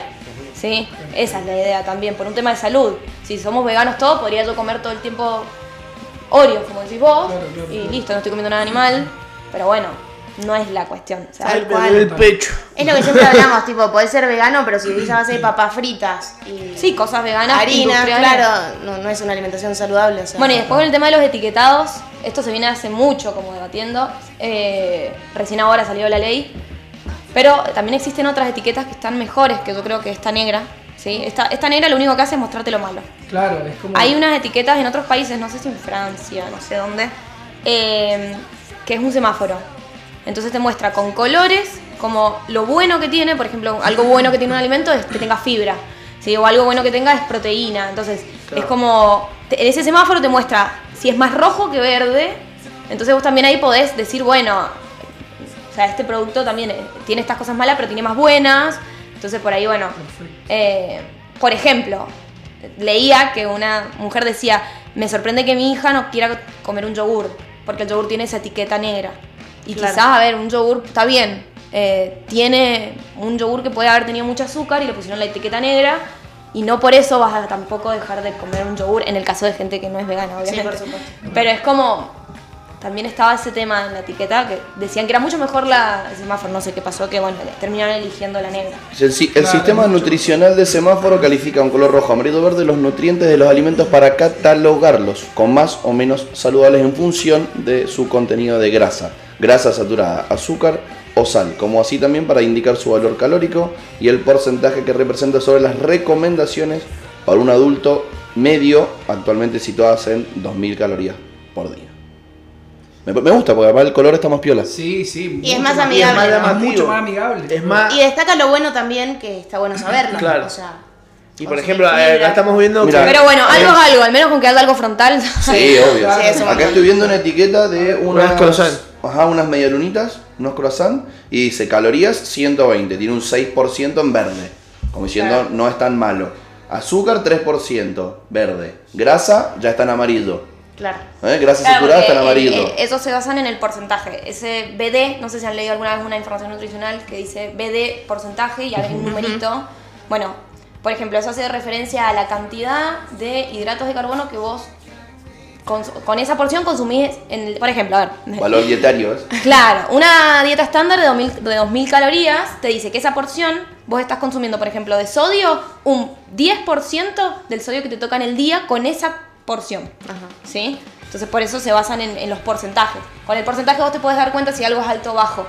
Si algo es el 30% de grasa y es súper graso, porque con un alimento te estás comiendo el 30% de las grasas del día.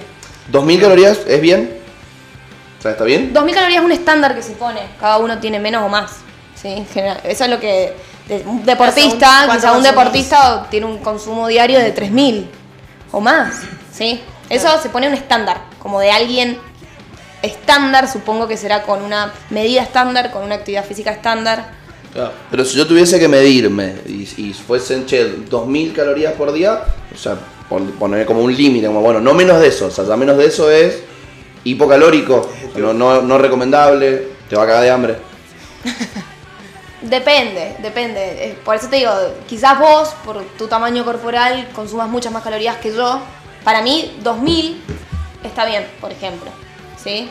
Quizás un poquito más por la actividad física que hago. Pero es como, para mí se, se habla como un estándar de alguien de 1,60, 1,70, con tal peso, con Hombre. tal actividad Sí, física. como muy promedio, digamos. Cada un promedio, es como un estándar, para hablar de algo general. Yo quiero recomendar dos libros muy buenos de Soledad Barruti, que yo le he mencionado en otros episodios. Soledad Eh, Pastoruti. Gracias a la vida que me ha dado tanto y revoleando el poncho tomo 7. Tomo 7. No, Perdón. Soledad Barruti, ella es periodista y bueno, escribió dos libros. Uno se llama Mal Comidos y habla de cómo la industria alimentaria argentina nos está matando. Y el otro se llama Mala Leche y habla sobre el supermercado como emboscada y dice por qué la comida ultraprocesada nos enferma desde chicos. Aún siendo comida ultraprocesada vegana o no vegana, o sea, no, ya ahí no difiere, o sea, Eh, ultraprocesada, esa industria, claro, es como muy nociva. Sí, eso es algo en lo que también está bueno cuidarse, ¿no? Decir, che, bueno, voy a tratar de consumir menos cosas procesadas o tan toqueteadas por, por la mano. Y yo, por ejemplo, en, el- los, en el- los planes que doy no doy nada, nada industrial. Trato de que sea lo más saludable, lo más eh, menos industrial posible. Eh, pero bueno. Tengo una pregunta que se me acaba de ocurrir. Capaz no sabemos la respuesta. Pero por ejemplo, eh, a mí la leche mm, de vaca me cae, me cae pesada, no, no consumo, no me gusta. La puedo usar quizá para una salsa, pero no me tomo un vaso de leche, ¿entendés? Con, con, o con cereal. El yogur no me cae mal. Y de hecho me gusta mucho el yogur. Me, me gusta más el yogur natural, de hecho. O sea, no, no, no el, de, el de frutilla o vainilla. Y sé que hacer yogur no es difícil, ¿no? Con unos como granos, eh, como los nódulos del kéfir, eh, son como bacterias, se hace el yogur. Tenés que ponerlo en un medio lácteo. ¿Se puede hacer con leche vegana?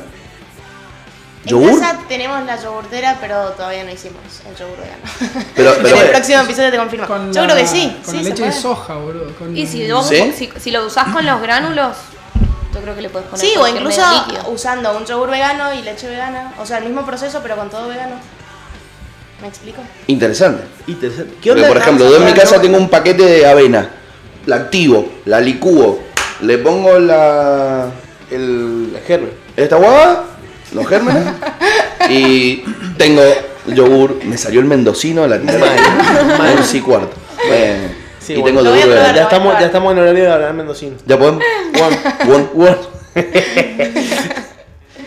Bueno, Hasta que eso sí es, es muy loco. Yo, yo por- particularmente allá sí se, cons- sí se consume muchísimo el yogur de soja. Nosotros consumimos yogur natural y de soja. O sea, eh, que acá he tratado de ir, es más, con la leche me costó muchísimo. Me ha costado muchísimo encontrar una leche de, de soja. De soja no he visto, he visto de almendra.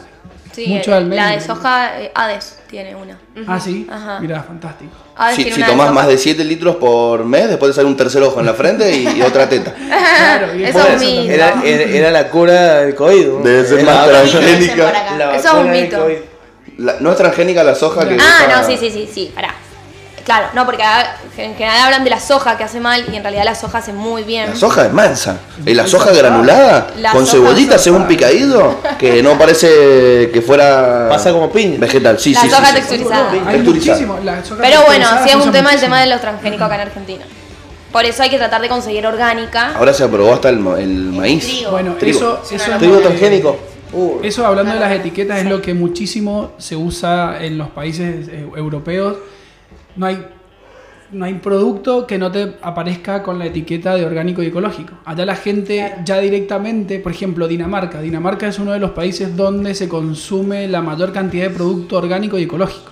Vos estás en Dinamarca y no hay forma de que vayas a una verdulería y el producto no sea orgánico. ¿Entendés? O sea, es fantástico. Qué lindo. Todo, Voy a ir a todo- vivir a Dinamarca. no, Bueno. es que- Vamos es, que todos. es- es hermoso. Qué genialidad, Sí. sí. Pasa, pasa también con, con la belleza del alimento, que cada vez en Europa se esquiva más, ¿no? Acá decís, che, quiero el tomate perfecto.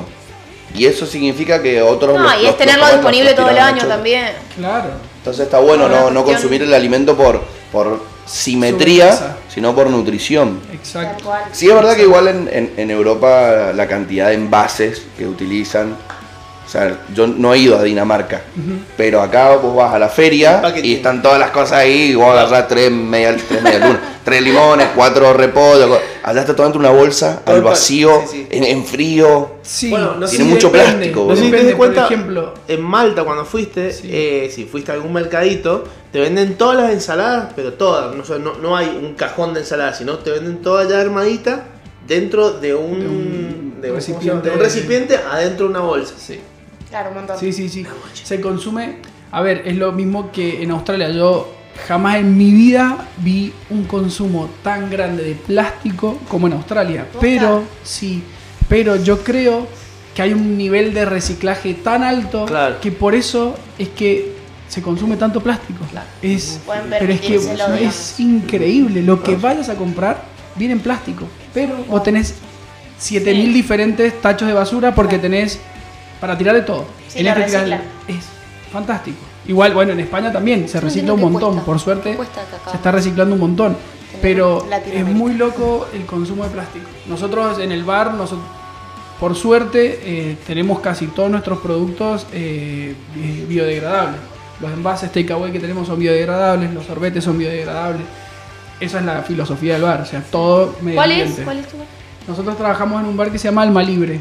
En- tenemos en Valencia, Granada, Madrid, Barcelona y, y una franquicia en Miami. Ahora. Y- Me ha mandado un currículum al Mario. Sobrado. Sobrado. Después sobrado. deja tu mail al final de. Cuando me echen de Masterchef, me voy a ir ahí. No, es, es fantástico, bro. Posta que, a ver, la filosofía alma libre es esa, es el medio ambiente, el consumo eh, responsable.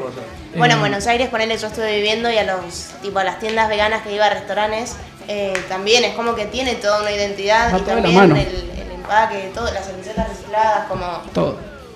Sí, Está sí, sí, bueno. nosotros, Es es más, necesario.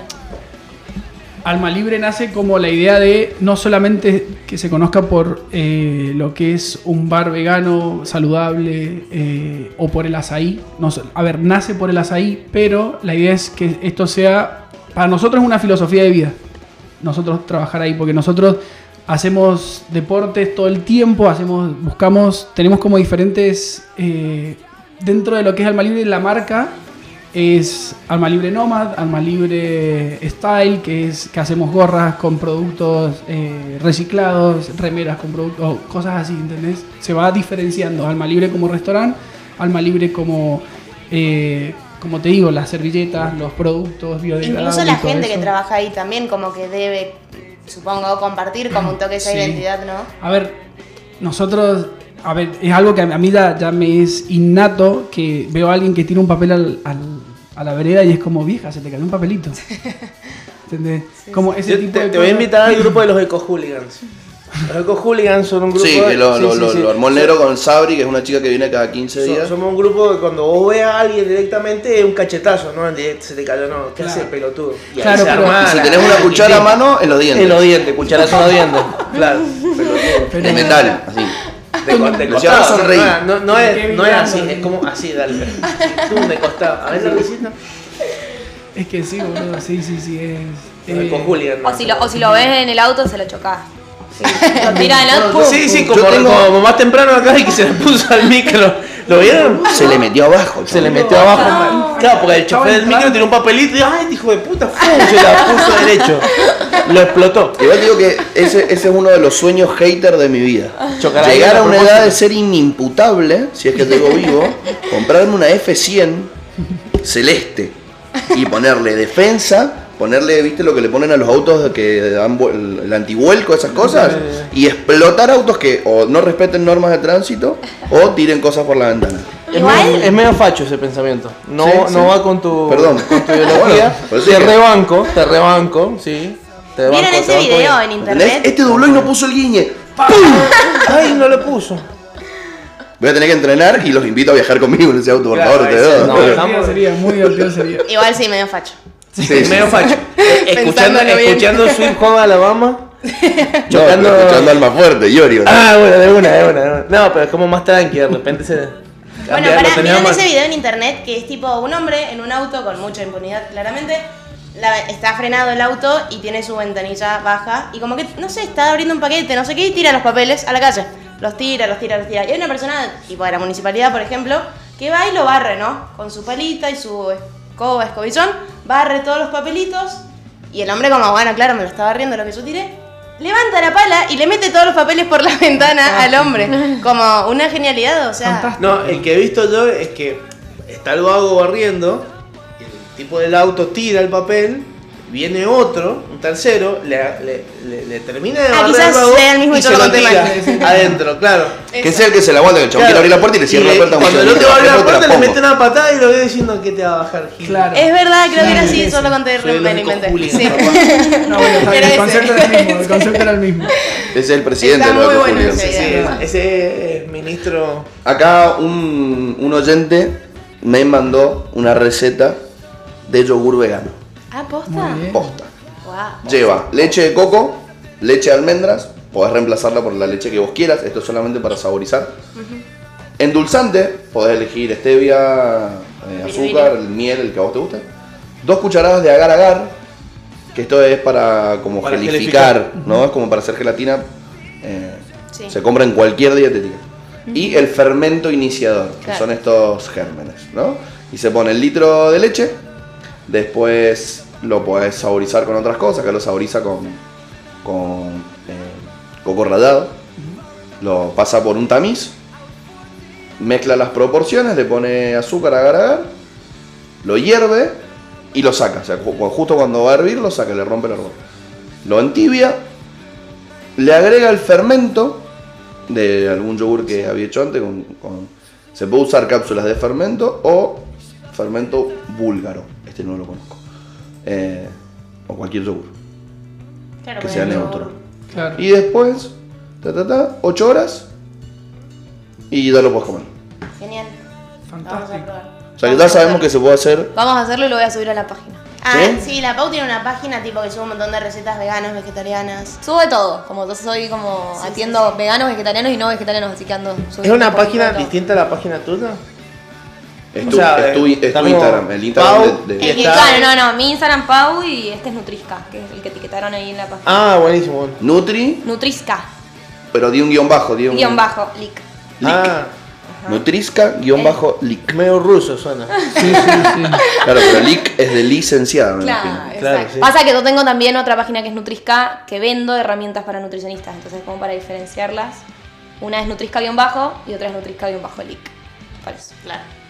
Listo, entonces, si vos querés que te den permiso para escabiar, Bueno, justo para comer harina, que hablaba, hablabas del seitán. Ayer, eh, ayer subí una receta de seitán a la criolla que hice. Muy Qué rico. Ah, me encanta. Qué rico. Vamos Para, a para, para el que está escuchando del otro lado, ¿no? ¿Qué es el seitán? El otro, día, el otro día lo dijimos igual. O sea, para los nuevos oyentes, digo. El otro día dijimos lo que Es, es un derivado del gluten de trigo. ¿Sí? Se prepara con gluten de trigo, agua, se hace una masa, se cocina y ya, nada más. Celíaco A ver, no claro, celíaco te mata directamente. Te mata. Encima tengo, yo tengo un paciente que es vegano y celíaco, pobre. Uy. Pobre. Pobre, porque Uy. aparte todo empaquetado, tipo no puede comer frutos secos sueltos, no puede, todo tipo, no, no, carísimo, pobre Leo, Claro. bueno, vos te metiste en esa. Vos Pobre, sabés que si, a mí me detectan celiaquía, yo me encerraría aquí en esta habitación con Con cerveza. Y, y me pondría y le diría, cuerpo, yo no me agrado, tú no me agradas, como Mero Simpson. Pero o salimos acá curados o muertos. Vos elegí. Exacto. Yo haría lo mismo. Dios mío. Bueno, y chicos de Artis, que no les hemos nombrado hace años. Artis. De- No sé si nos sigue ¿Sabías que bancando, tienen pero una cerveza para celíacos? tienen cerveza para celíacos. Bueno, y el seitán tiene muchos beneficios, o sea, en comparado con la carne, tiene mucha proteína, tiene 20 gramos de proteína en 100, casi igual que la carne, la carne tiene 20-25 gramos de proteína en 100, tiene, no, no tiene colesterol, menos grasas que las, o sea, no tiene grasa, si tiene, tiene un poco de grasas saludables. Claro, depende con qué lo condimenten, ¿no? Eh, Muchas veces. Ojo también con el sodio, porque muchas veces lo condimenta con la salsa de soja y termina siendo bastante alto en sodio. Eh, es alto en fibras, Ay, más va. económico que la carne. ¿Sabes cómo es así muy que tiene rico? como muchos beneficios. Y muy rico y, y muy argentino. En milanesa, papá. Muy rico. Uh, también. Muy mila- rica. Que es la famosa milanesa de gluten. Claro. Claro, bife de gluten le dicen, sí. Vos agarrás el bife Milanesa de de gluten. milanesa de gluten. Yo no entiendo cómo eh, el club de la milanesa la- todavía no tiene una buena milanesa La próxima, la, la El club de a la unos- milanesa. voy a hacer unos chorizos Y los quiero mucho a los largacha. El club de la milanesa no tiene ninguna buena milanesa. No, no, no, voy a cagar. No Yo- tiene, perdón, no tiene Bueno, yo fui la otra vez lo he y probado, imagínate. no habían, o sea, la- había una hamburguesa, había mi- milanesas de zapallo. Dije, me voy a cagar de hambre. Eran dos cosas así de zapallo apanado. Eh, Me voy a pasar un hambre que Claro. no tienen nada. Ay, tenían unos tacos, pero eran con queso mozzarella. No, queso. Vadita. Sí, no sé. Para vegetarianos. Pero no, veganos no, en ningún lado no hay nada, nada. Qué loco, boludo. Pasó. Vegano, loco, tenés loco. que ir a un lugar vegano. Pará, acá, ¿sabes qué? Encontré un lugar acá cerquita que venden panchos veganos. Ah, me probar un día. dijeron. El. No me Me acuerdo cómo se dijeron. llama. Bueno, en la esquina de Focus Sí. eh, panchería Dark, no sé si la han visto. Ah, sí, que hacen los panchos Que negros. hacen- pan bueno, negro. bueno, ellos venden también todos Ah, ¿sí? salchichas veganas y hamburguesas para vegetarianos. Fantástico, fantástico. Pero sí, yo creo que. Voy a ver si la que próxima la peña me da una receta de chorizo un montón de Bueno. Jack Bueno, House, Jack House te pone vegana. cualquier hamburguesa con medallón. No, no, no. Vegetal. No, Sí. Sí, trip. sí, Sí, sí, sí. sí. Pero es verdad que acá es un poquito No, no, no, complicado filmás, conseguir. el- lo herví un En Mendoza ratito y después lo pasás. Sí, sí, sí. El tofu. Siempre. Lo Sí, comemos me en 100 mil millones de estados diferentes, la soja texturizada también, Bueno, el el tofu tempeh. también es como muy saludable, ¿no? Nutricionalmente Sí. hablando. Y viene, viene de la soja. Sí. Es- ¿Ustedes usan casero o...? Nosotros usamos uno de Bio- Biogram, que es una, una empresa de allá que hace todos productos Ujú. bios. y- Heavy hacer el tofu casero igual. Yo he visto unos videos de unos japoneses chinos haciendo el tofu no, casero y es. Lo tienen que hacer una pileta grande y lo van manipulando en el agua. Lo contaste también. Lo conté el otro día. Sí. sí, y Para después agarran con, una como una reja así y lo van cortando y lo cortan. Y, y así todo lo sacan en cuadraditos ya desde el agua. Sí, es muy loco. Una locura. Es muy loco, pero es riquísimo.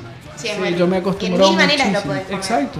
Está lo podés eso. freír así un poquitito, así, no, no, no, fantástico. Nosotros los condimentamos con curry, exactamente. Nosotros Con curry. tenemos- Con curry. Sí, sí, sí. ¿Sabes qué ponen de banda sonora mientras lo comes? ¿Qué ponen? Iba a decir. Carrie.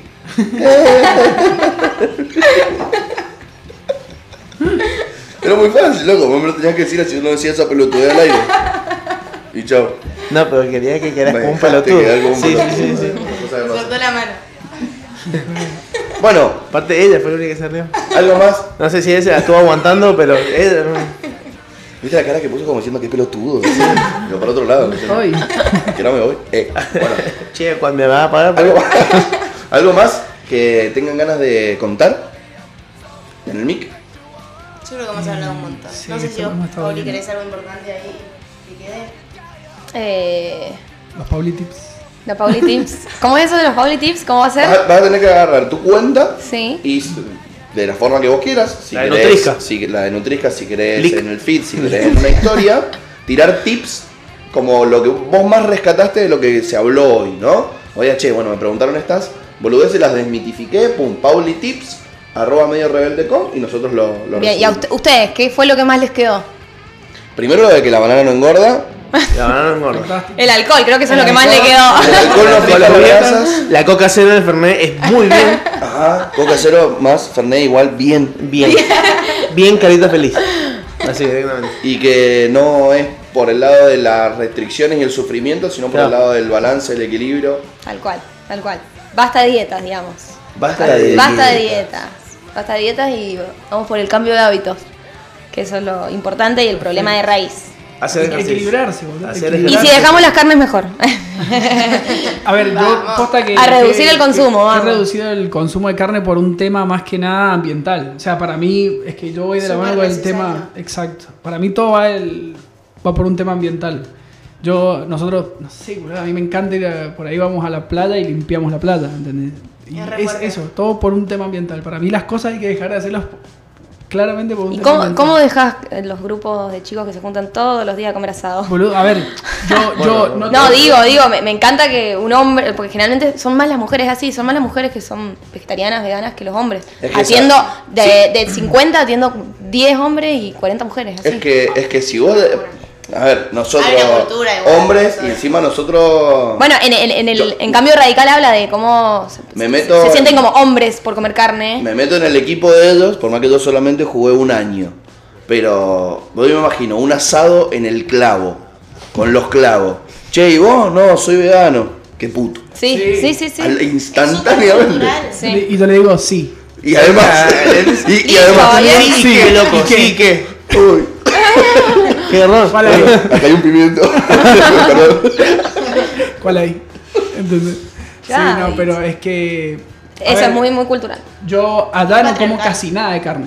Casi nada. Acá es porque estoy acá, estoy con los pibes y no me molesta comer una vez carne con los pibes y- porque no lo, no lo hago nunca, no lo hago casi nada. Entonces, una cuestión de que estoy con mis amigos y sí lo hago. Pero para mí es como. Pero es más, es más el ritual, porque si nos, ritual. si nos juntáramos a comer verduras a la parrilla, no pasaría. Como nosotras, no- con mis amigas, no, claro, son que no- tristísimas nuestras comidas. No, no pasaría, Nos juntamos pero, a comer sí. wok. Es como, esa es nuestra comida.